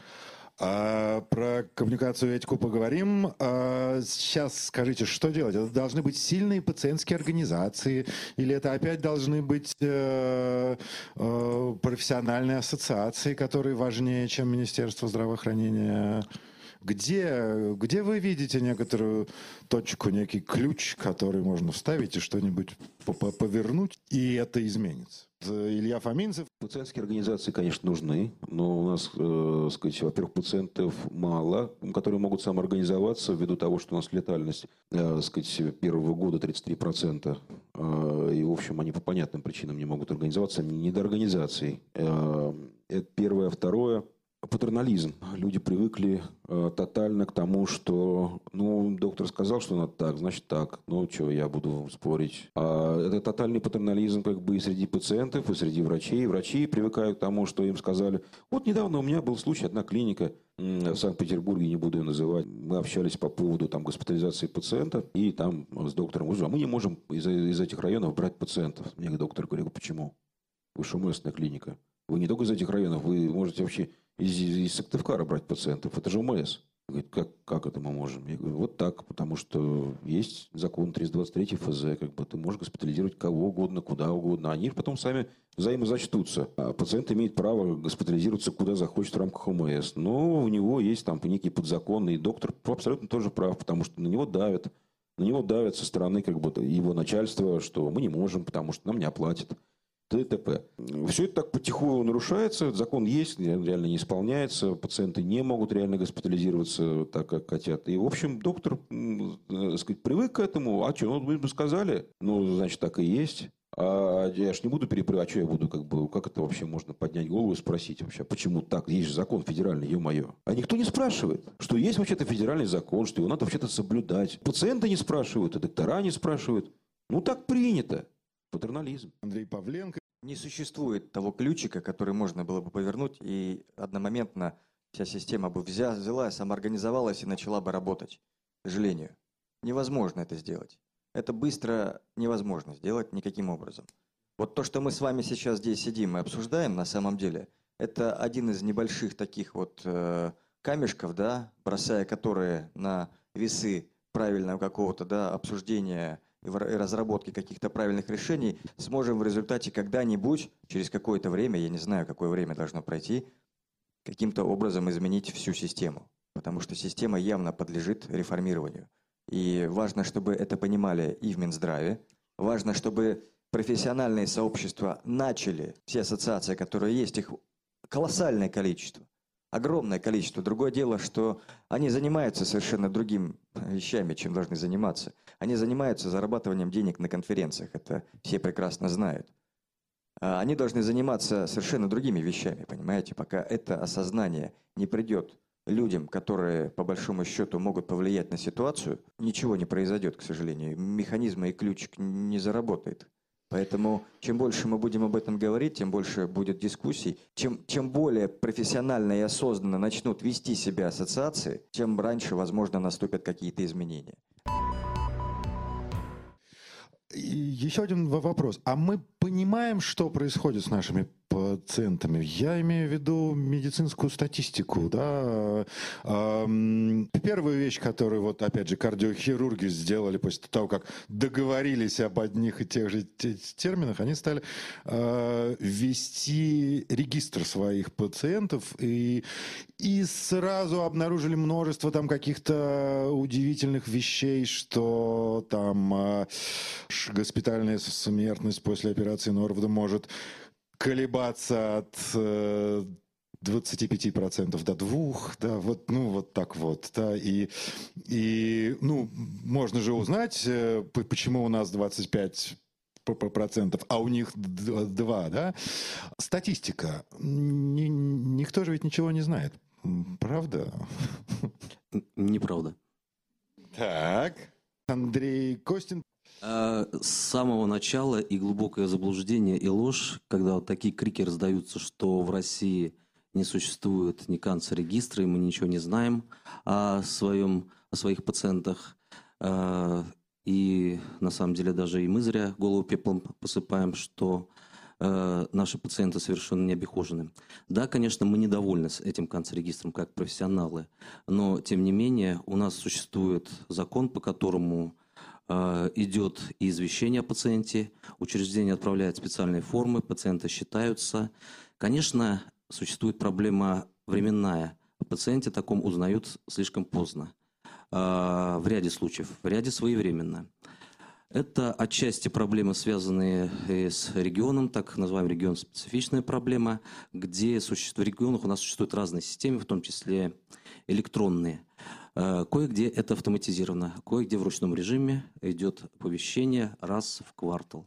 Вы понимаете, что это за срок. Зачем тогда Андрей Павленко размахивает словом регистр? Э, объясню. Объясню. На самом деле соглашусь частично. Действительно, не надо говорить о том, что статистики нет. Она есть. Если мы возьмем с вами глобально канцерегистр Российской Федерации, он существует, он работает, по нему можно действительно делать какие-то выводы. Это правда. Но даже сам доктор, который по большому счету является вдохновителем и создателем этого регистра, э, Мирабишвили, Вахтанг Мирабишвили, да, он говорит о том, что мы, к сожалению, не можем прийти к стандартизованным показателям, которыми оперирует Европа, Америка там и так далее. У нас грубый показатель. Насколько это важно для статистики, не готов комментировать, я не онкоэпидемиолог. Но, значит, э, какие есть действительно ограничения в конце регистрах? Во-первых, абсолютно разрозненная система статистики. Да? То есть в каждом регионе свой действует канцерегистр. К сожалению, эффективность и качество собираемых данных тоже регион зависимое, как уже озвучил Андрей. Действительно, что это крайне зависит от того, в каком регионе, какая программа, как собирается. Где-то это автоматизировано, где-то раз в квартал кто-то должен привести откуда-то вот эту вот кипу первичных талонов, отдать статисту, статист будет вводить все это вручную. Все это, естественно, довольно не э, эффективно и не, на это нельзя полагаться в полной мере. Тем не менее, регистр этот есть. О каком регистре говорю я? Я озвучу, что надо разделять общую картину, да, ситуацию с онкологией и э, с госпитальным регистром. Что я имею в виду? Нам необходимо владеть информацией о каждом, э, ну, о каждом докторе, который включен в лечение онкологического больного. Что я имею в виду? Я, как хирург, естественно, буду биться и буду пытаться озвучивать ситуацию с хирургическим регистром. У нас должен быть единый хирургический регистр, онкологический, в котором будет информация о том, какой доктор, в каком количестве, какую локализацию, с каким успехом лечит, то есть оперирует. У нас таких данных нет. Мы выходим на трибуну и можем абсолютно любые данные говорить. Никто не проверит нас. Не существует таких механизмов.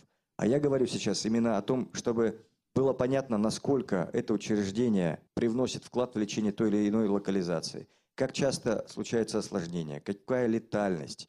И по большому счету от индивидуального регистра можно будет разобраться как раз и с профессионализмом докторов. Потому что мы должны понимать, с, каким, с какой эффективностью он лечит, как часто у него случаются осложнения, причины этих осложнений, причины летальных исходов. Илья Фоминцев, можно дополнить пару секунд? Э, ну, мы говорим, так сказать, в целом вообще о медицине, о, так сказать, раке, уходим в некие философские проблемы, а там нас сейчас, возможно, там где-то слушают пациенты, говорят, так, чуваки, что-то вы тут как-то это...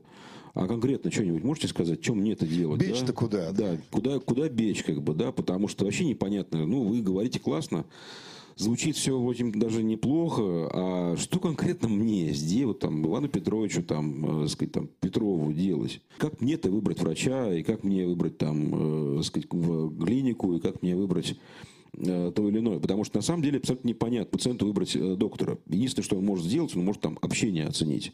Никаких данных реально о качестве лечения как бы статистически у нас нет. То, что, то о чем говорит Андрей, вот NHS-система такая есть, она развернута к пациентам. Там есть в, в NHS, NHS Choices, да, это онлайновая система, где каждый пациент может посмотреть качество того доктора, который статистическое качество. Там очень серьезные онкоэпидемиологи работали, вообще эпидемиологи, клинические эпидемиологи над этим работали, да. Там можно и клинику посмотреть, и качество посмотреть, сколько там осложнений было. И вот они на этом основе выбирают. где, где, где, В Британии, в этой великой Британии, А. да. А, в нашей стране такого сервиса нет. Что происходит, когда ко мне обращаются какие-то пациенты и спрашивают, слушай, куда мне пойти, у меня там вот такой-то рак, Там, да, или там знакомый знакомого. Я думаю, любой из здесь сидящих, сказать, ну, он более-менее представляет, как бы, куда направить пациента, кто более-менее хороший, а кто более-менее плохой. И более того, эта информация бесконечно между собой обмениваются. И такой инсайт есть, как бы, да. То есть это может быть не очень такая э, математичная вещь, но может она не очень доказательная, но уж она точно есть. Да? Внутренняя информация по гамбургскому счету, кто нормальный онколог, она существует среди онкологов. Мы вот на самом деле задумались об этом фонде в своем профилактике рака не так давно. И сегодня мы как раз запустили этот сервис онлайн. Он называется «Просто спросить». Он ориентирован чисто на пациентов и родственников для того, чтобы они могли задать вопрос, а куда им идти. И там группа онкологов, которая обменивается бесконечно данными друг с другом и собирает эти данные с тех же самых пациентов и еще из разных источников, она дает им эту информацию, куда конкретно им в его регионе идти. Я вот знаю, что есть еще сайт главного онколога РФ, который работает примерно в том же режиме, как бы я так понимаю, как бы, но он больше, наверное, ориентирован на а, как попасть там, в Герцена, например. Как бы, да? Вот здесь мы ищем не как попасть в Герцена, Герцена понятно, как попасть, а, сказать, а как быть конкретному человеку в его конкретной ситуации.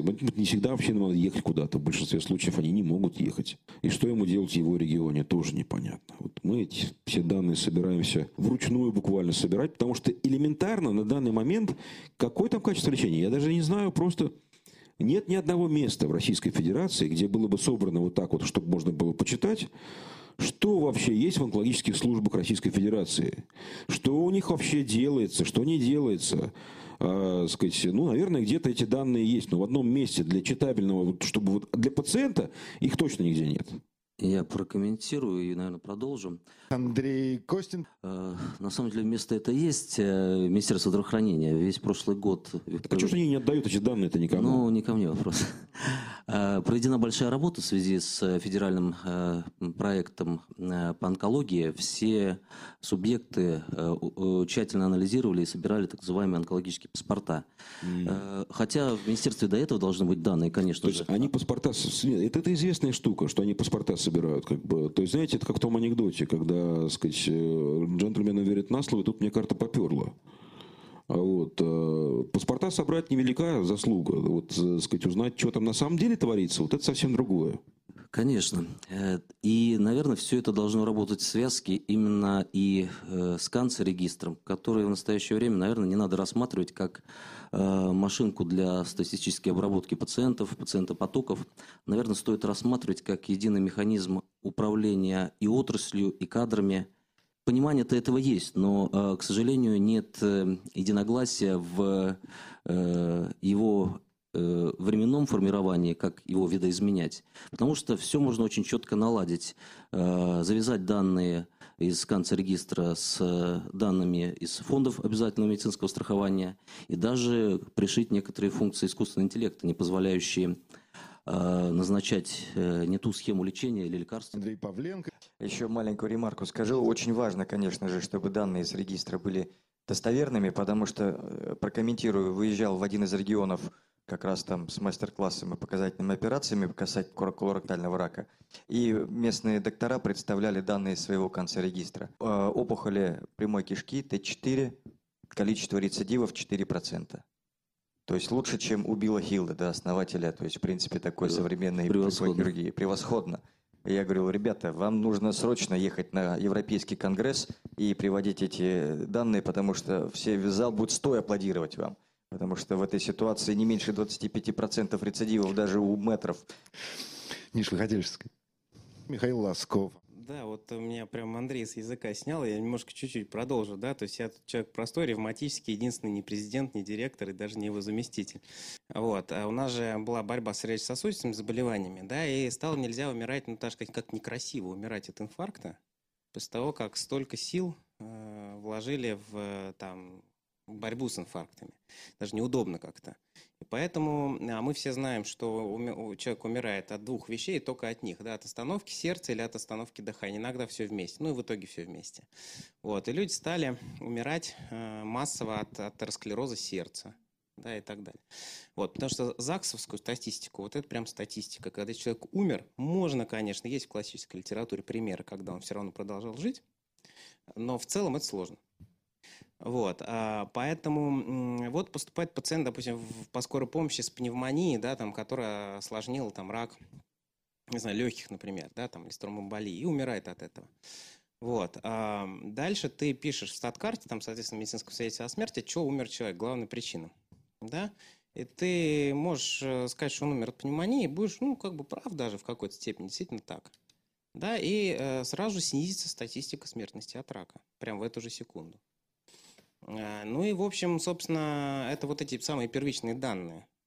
Да, то есть они берутся из определенной формы, в этой форме ты его можешь написать, э, да, массово в, в, масштабах всей страны, кто проверит. Вот, поэтому ждите к концу года, потому что надо уже выполнять э, наказ снижать смертность от рака. Мне интересно, от чего снизить, теперь повысится смертность, потому что если она должна что-то снизиться, то где-то, как бы, да, по закону известно, она должна повыситься. От пневмонии или станут чаще умирать, от атеросклероза или не знаю. Но точно от инфаркта, не от рака. Вот этот надо снижать. Вот. Но общая статистика, вот она так интересно будет играть. Давайте про коммуникацию. Первая поня- понятная вещь, которую говорит любой онкологический пациент, вот любой, он говорит, со мной никто не разговаривает. И мой близкий друг тут совсем не, не, недавно принял неправильное решение ровно вот потому что ему доктор не объяснил э, толком, да, а, возможно, рецидив, происходящий с, с ним поэтому, да. А, как на сделать так, чтобы врачи разговаривали с пациентами и друг с другом. Андрей Костин. Я не говорю о больших клиниках онкологических, где статы укомплектованы, как правило.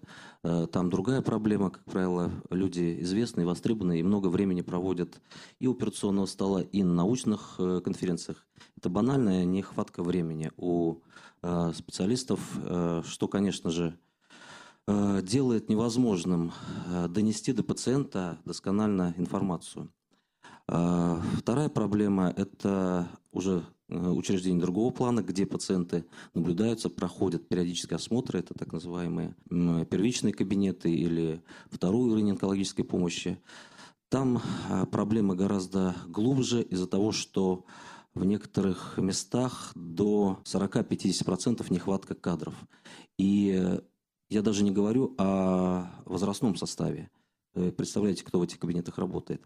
И не то, что поговорить с пациентом, а даже э, полноценно заполнить документацию не хватает. У врачей огромная переработка и огромная э, загруженность.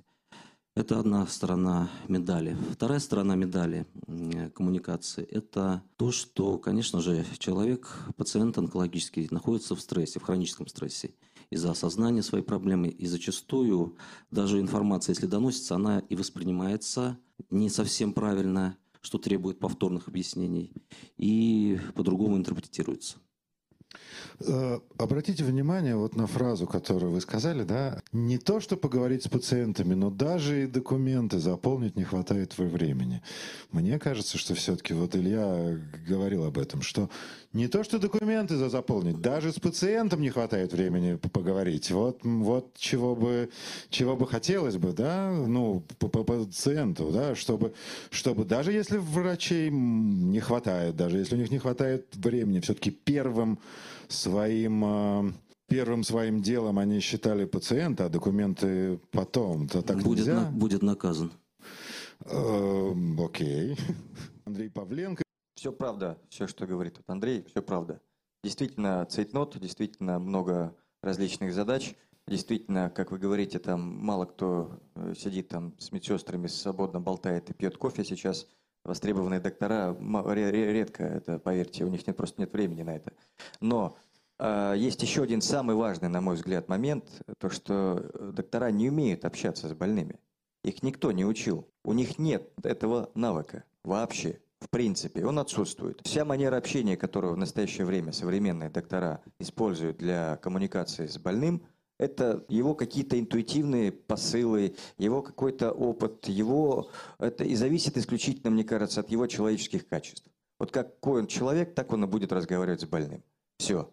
И здесь это никак не привязывается к профессиональному навыку. Абсолютно. То есть это исключительно человеческие качества как вот он считает необходимым, там, нашел время, забежал, как смог, так и поговорил. Никто не учит э, докторов общаться с больным, к сожалению. Есть еще один момент, это мотивационная очень важная составляющая, да, когда э, процентов, ну, вы знаете, наверное, статистику, что 30% докторов в Америке выгорают.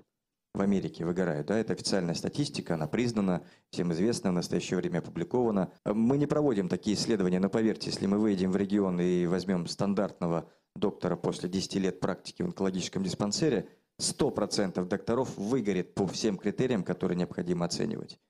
Они не просто не умеют, они не хотят говорить, у них нет мотивации говорить, потому что у него в голове так, где взять деньги на кредит, вот завтра мне нужно будет погасить там это, так дома там дочка заболела, так вот это вот нету, не, не, не, не на что там это купить это самое. И кучу проблем в голове, вы понимаете, помимо того, что есть еще огромное количество больных, которым необходимо уделять много внимания, вы понимаете. Доктора загнаны, у них нет мотивационной составляющей, они все практически выгорели. Даже если кто-то пришлет на курсы по коммуникации, они это послушают, да-да, конечно, вернутся и продолжат делать все точно так же, как делали делали до этого, у них не будет никакого желания общаться, вы понимаете? И вот это огромная проблема, и на самом деле ее не решить вот такими простыми методами, поэтому это комплексное решение должно быть обязательно. Правильно я понимаю, что вы хотели бы, ну, некоторые такой очень комфортной как бы жизни, да, но мы же понимаем, что доктор – это важный для нас человек. Давайте создадим ему условия, чтобы ему было комфортно, хорошо. А журналисты? А можно мы, у нас тоже выгорание? И полагаю, что и шахтеры вам это же скажут, и водители автобусов, и я уже не говорю про авиадиспетчеров. Илья Фоминцев. Я, во-первых, согласен с Андреем полностью. Это действительно так все и есть. Потому я, что я тоже, они да. не умеют, это правда. У нас никто не учит вообще, э, сказать, в медицинском вузе этому, это раз, да. Но э, и самая прикольная история, что а зачем им это, врачам? У них рабовладелец не пациент. У них рабовладелец как бы кто угодно, но не пациент. Вот когда доктор начнет от пациента зависеть, э, сказать, э, ну, окей, он плохо с ним пообщался, с этим пациентом, да, он сказал себе, я плохой человек. Пошел, выпил и сказал, что ну все, может, уже не такой плохой. Э, сказать, и это, это все, что это, это все, что с ним будет. Но если он, предположим, плохо пообщался, а потом как бы у него доход упал, от этого, он перестанет плохо общаться. И на самом деле, вот я тут поспорю с предыдущим оратором по поводу того, что времени не хватает. Но времени как раз э, вот эта технология, э, навыки коммуникации с пациентами, они сокращают время. Сокращают время, а не увеличивают его. То есть в, в, той, в той ситуации, когда не хватает времени, вот как раз тут-то и надо учиться коммуницировать. А вот тут-то и надо разговаривать. По той причине, что когда там доктор, ничего не объяснив, куда-то уходит, он, естественно, э, сказать, вызывает ряд лавинообразных потом событий. Пациентов будет доставать, его будут ставить по телефону, родственники и прочее, прочее, просто потому что он не потратил одну минуту на то, чтобы э, сказать, с этим пациентом поговорить. Он сам себе это время потратил, никто за него это время не тратил. А потом он будет жаловаться, что у меня не хватает времени, они все меня атакуют. Они атакуют, потому что ты не общаешься. Вот ровно наоборот все. Этому тайм-менеджменту реально можно обучить? Михаил Ласков. А, тут я хочу сказать, а, что вот это вот все работает, когда у тебя не 12 минут на пациент, с которых 10 минут висит компьютер, да? То есть, э, в который ты должен вот это записать. А, у меня просто работает доктор, который работал в онкодиспансере. Все мои доктора, включая меня самого медсестру, ходили на вот эти вот курсы коммуникации с Кани Сонькиной, да? Но дальше ну, у тех, кто работает в полях, э, ну, они говорят, все классно. Действительно, если у тебя есть полчаса на консультацию, то тогда ты, как Илья правильно говорит, ты сокращаешь это время. Но когда у тебя 12 минут и 10 из них висит компьютер, то просто невозможно. То есть, говорит, я начинал писать, говорит мой доктор, когда пациент заходил, я начинал писать чтобы ему сказать хотя бы, куда идти, в какой следующий кабинет. То есть э, это работает при определенных условиях. И действительно, коммуникация – это лучше всего, что нас защищает от судебных исков и от прочих разных всяких и от претензий, и от жалоб. На самом деле, действительно, лучше всего защищает коммуникация, а не правильные записи. То есть, если э, речь дошла до проверки, правильно ли у тебя запись, значит, ты уже где-то, как правило, что-то не докоммуницировал. Но опять, смотря в каких условиях. Откуда вот эти 12 э, минут э, берутся? Это у нас есть какой-то главный внештатный людоед? Регламент, регламент Минздрава.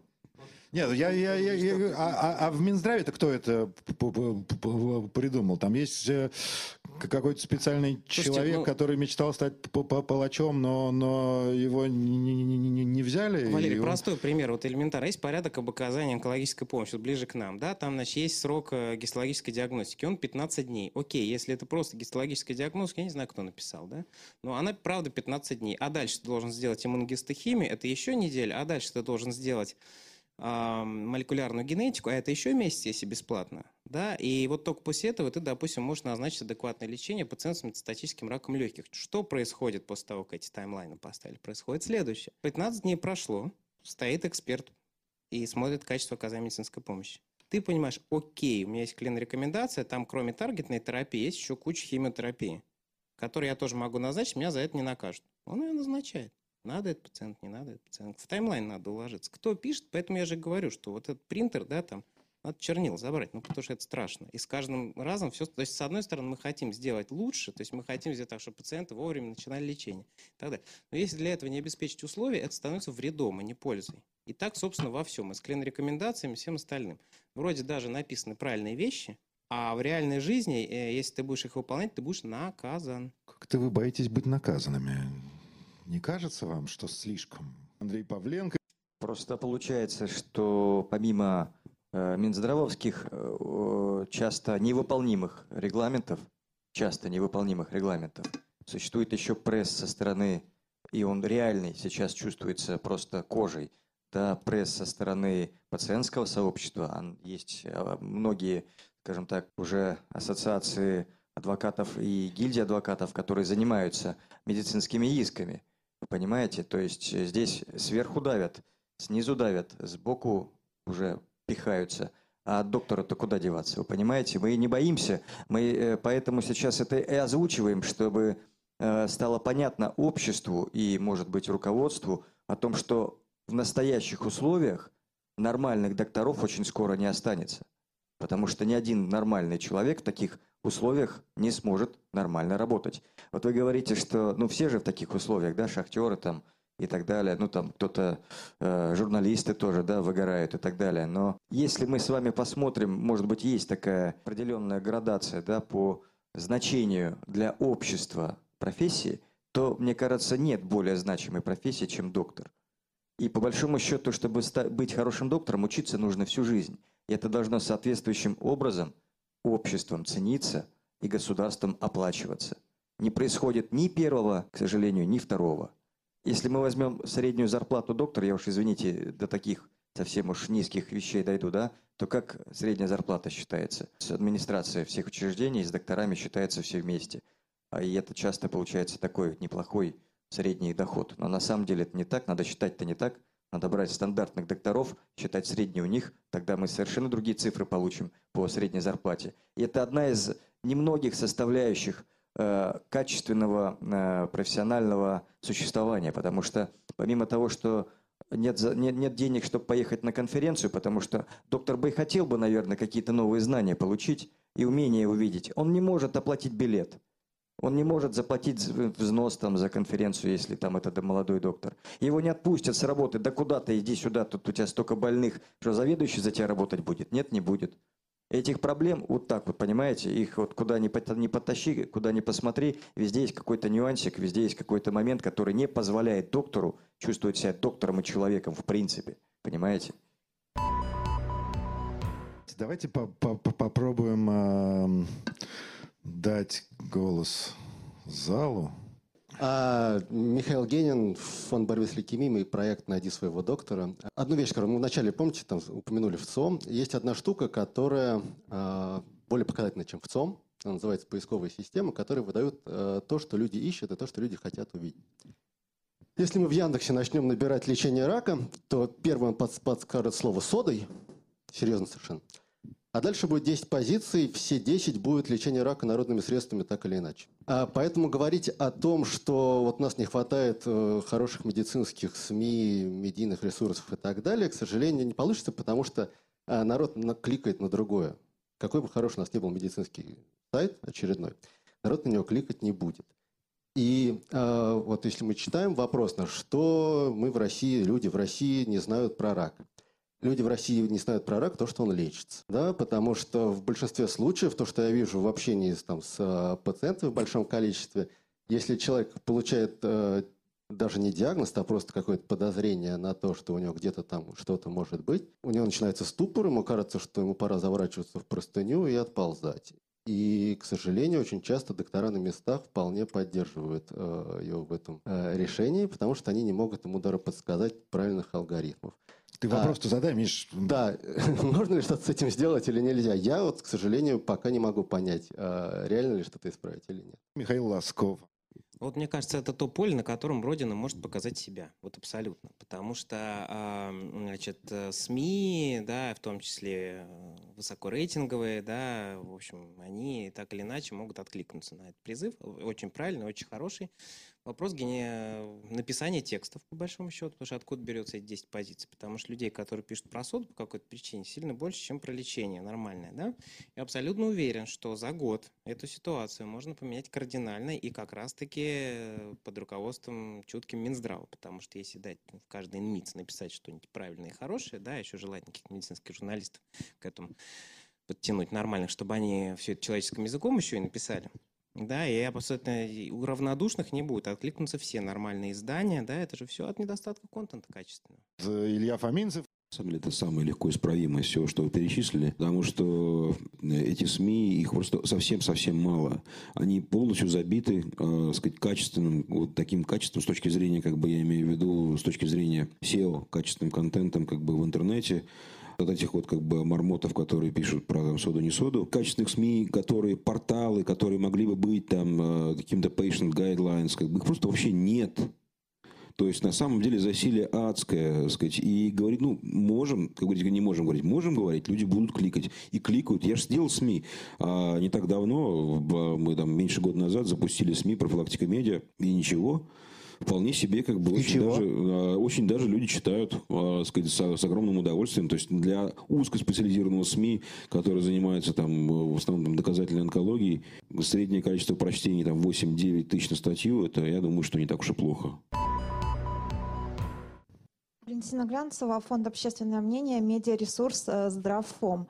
У меня вопрос э, по профилактике скрининг против ЗОЖа? Или все-таки вот человек курит, да, а потом думает, ну, я в 50 лет пойду, там, сделаю там КТ легких, вот, и все нормально. Если что не обнаружит, я вылечу на ранней стадии. Или все-таки нужно придерживаться ЗОЖ и э, бросить курить, да, и можно тогда спокойно не делать скрининг 50 лет. Илья Фоминцев. Э, опухоли, которые подлежат скринингу, это рак шейки матки, колоректальный рак, э, рак молочной железы и рак легких. Э, скрининг гораздо менее эффективен с точки зрения вот такой исходов конечных от смертности и вообще в целом. Там, вот если вы не хотите умереть от рака, то эффективнее ЗОЖ гораздо, чем скрининг, но это не исключает скрининг как таковой. А ЗОЖ э, само по себе понятие очень-очень относительное. Для кого-то ЗОЖ как бы это, э, сказать, э, стояние вверх, ногу, вверх ногами как бы в, в какой-нибудь там йоге, а для кого-то ЗОЖ это там беготня в 6 утра, э, сказать, ну я не знаю, то есть у всех понятие ЗОЖ очень, так сказать, отличается. Есть понятные вполне правила, как, которые снижают риск рака, это отказ от курения, э, сказать, поддержание здорового веса, использование какой-то минимальной здоровой диеты с повышенным содержанием фруктов, овощей, пониженным содержанием красного мяса. А, надо избавить свой дом, в конце концов, от, от табака, от всего остального. Как бы, ну и на рабочем месте тоже, в общем, постараться от него избавиться. Потому что не только курильщики болеют э, раком легких, а еще и пассивные курильщики тоже. Достаточно простые вещи. На самом деле сейчас основные тренды э, заболеваемости и смертности связаны за драйверы. Это ожирение а, и вирус папиллома человека. Два таких основных драйвера. Ну, курение сейчас снижается во всем мире и в России тоже алкоголизм, э, курение надо просто постараться исключить из своей жизни. Это уж кому как. То есть кто сколько рака боится. Я, например, не очень боюсь, я курю до сих пор. Э, и э, хотя собираюсь бросать. Еще один момент – это вакцинация против вируса папиллома человека для девочек. И, в общем-то, в принципе, для, для мальчиков тоже. Это очень хороший задел для того, чтобы снизить риск смерти от рака. Андрей Павленко. Прокомментирую, да, тоже пару слов надо разделять понятие профилактика и скрининг, да, то есть это разные вещи, абсолютно направлены на разные, как говорится, компоненты. Поэтому, вот, как сказал уже Илья, действительно профилактика – это прививка от э, ВПЧ, бросание курить и избавление от вредных факторов. Скрининг направлен на, без, на выявление бессимптомных форм рака. Вы говорите, что проводится в Москве вот скрининг рака молочной железы. Мы просто знаем, как он проводится. Он проводится очень неправильно, и абсолютно не те показатели, и не те вещи, которые нужно делать, внедряются. Например, определение Берсеи, мутация Берсеи у всех женщин поголовно. Это бред. Это абсолютно вредная и затратная процедура, которая не приводит никаким абсолютно значением, если мы берем с вами скрининг рака молочной железы. Откуда же она взялась? Хороший вопрос. Но Собянин не виноват, конечно, нет. Скажите, пожалуйста, последнее слово, и мы закончим этот этап нашего с вами разговора. Илья Фоминцев. Общество потихонечку, оно уже организуется само. Медленно, но организуется. А, сложно бывает объяснить людям, что необходимо объединяться вот вокруг этой проблемы. Мы сейчас, кстати, планируем кампанию запустить на эту тему. Даже вот такой основной месседж основной этой кампании будет такой, что хватит уже ждать там папу, который придет и, так сказать, все, все сделает. Как бы, ну, так сказать, давайте просто все встанем, что-нибудь сделаем. Потому что если мы ничего не встанем, ничего не сделаем, мы будем ждать, ну когда же оно придет, ну приди же, как бы оно не придет никогда. А, это сто процентов. Причем а, чем больше мы полномочий отдаем как бы некому вот такому, так сказать, Минздраву на, наверх, ну, условному Минздраву, да, дольше мы будем возмущаться всей этой несогласованностью по той причине, что вся эта несогласованность, о которой мы сегодня там много и упорно говорили, она берется ровно счетом от того, что кто-то этим извне пытается управлять. Это не самая регулируемая вещь, потому что, собственно, объекты регулирования, они безвольно вот так руки опустили, типа, ну, вот сейчас мы там, там скажут, мы сделаем. Ну, у них же выгорание. Андрей Костин. Ну, я думаю, что э, самое основное, что в последнее время мы наблюдаем, это э, понимание того, что нужно э, изменяться и нужно активнее действовать. И мы это наблюдаем э, последние полгода наиболее активно.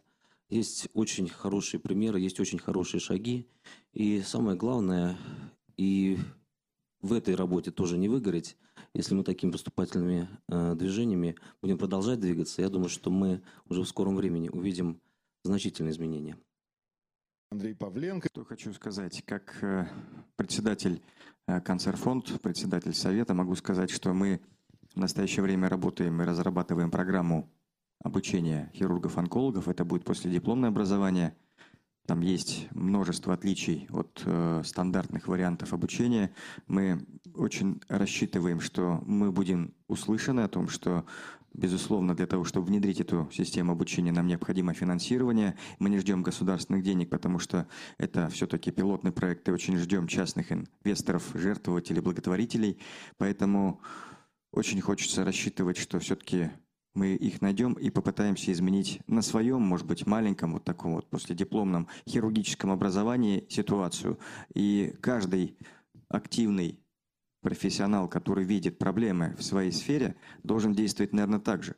Он должен озвучивать проблемы, он должен не просто озвучивать да, и критиковать существующие проблемы, он должен предлагать какие-то варианты решения. И это на самом деле гораздо более эффективнее, чем просто кричать о том, что эта проблема существует. Понятно, что э, успех проекта будет зависеть от многих факторов, но ничего не делать тоже уже нельзя. Поэтому надо делать. Михаил Ласков.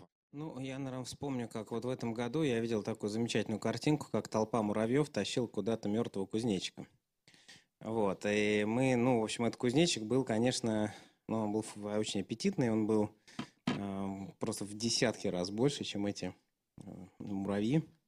А, и, э, то есть, вот это вот про теорию малых дел, в принципе, согласен полностью с тем, что сказал Андрей, да, как бы каждого, кого вообще трогает тема рака, потому что всех же это тоже нормально, да, кто-то не хочет слышать ничего про рак, хочет слышать про спасение, там, не знаю, приют для собак, это нормально. Но кого эта тема трогает, в принципе, каждый день или хотя бы каждую неделю может остановиться на одну секунду, да, и подумать, а вот что он сделал. Вот Илья остановился, подумал, он сделал медиа. Андрей э, там занимается обучением. А, доктор Костин очень много может сделать, он главный онколог Подмосковья.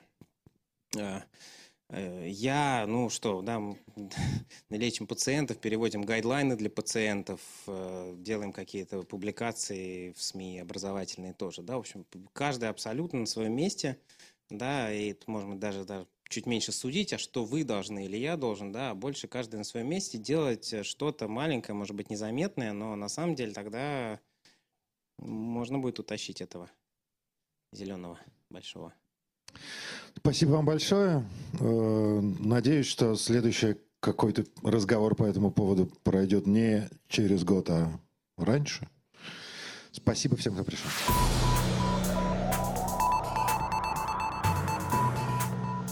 На сегодня все. Надеемся, что вы получили удовольствие от прослушивания и узнали много полезной информации. До новых встреч в следующих выпусках. Этот подкаст создан с использованием средств гранта президента Российской Федерации на развитие гражданского общества, предоставленного Фондом президентских грантов.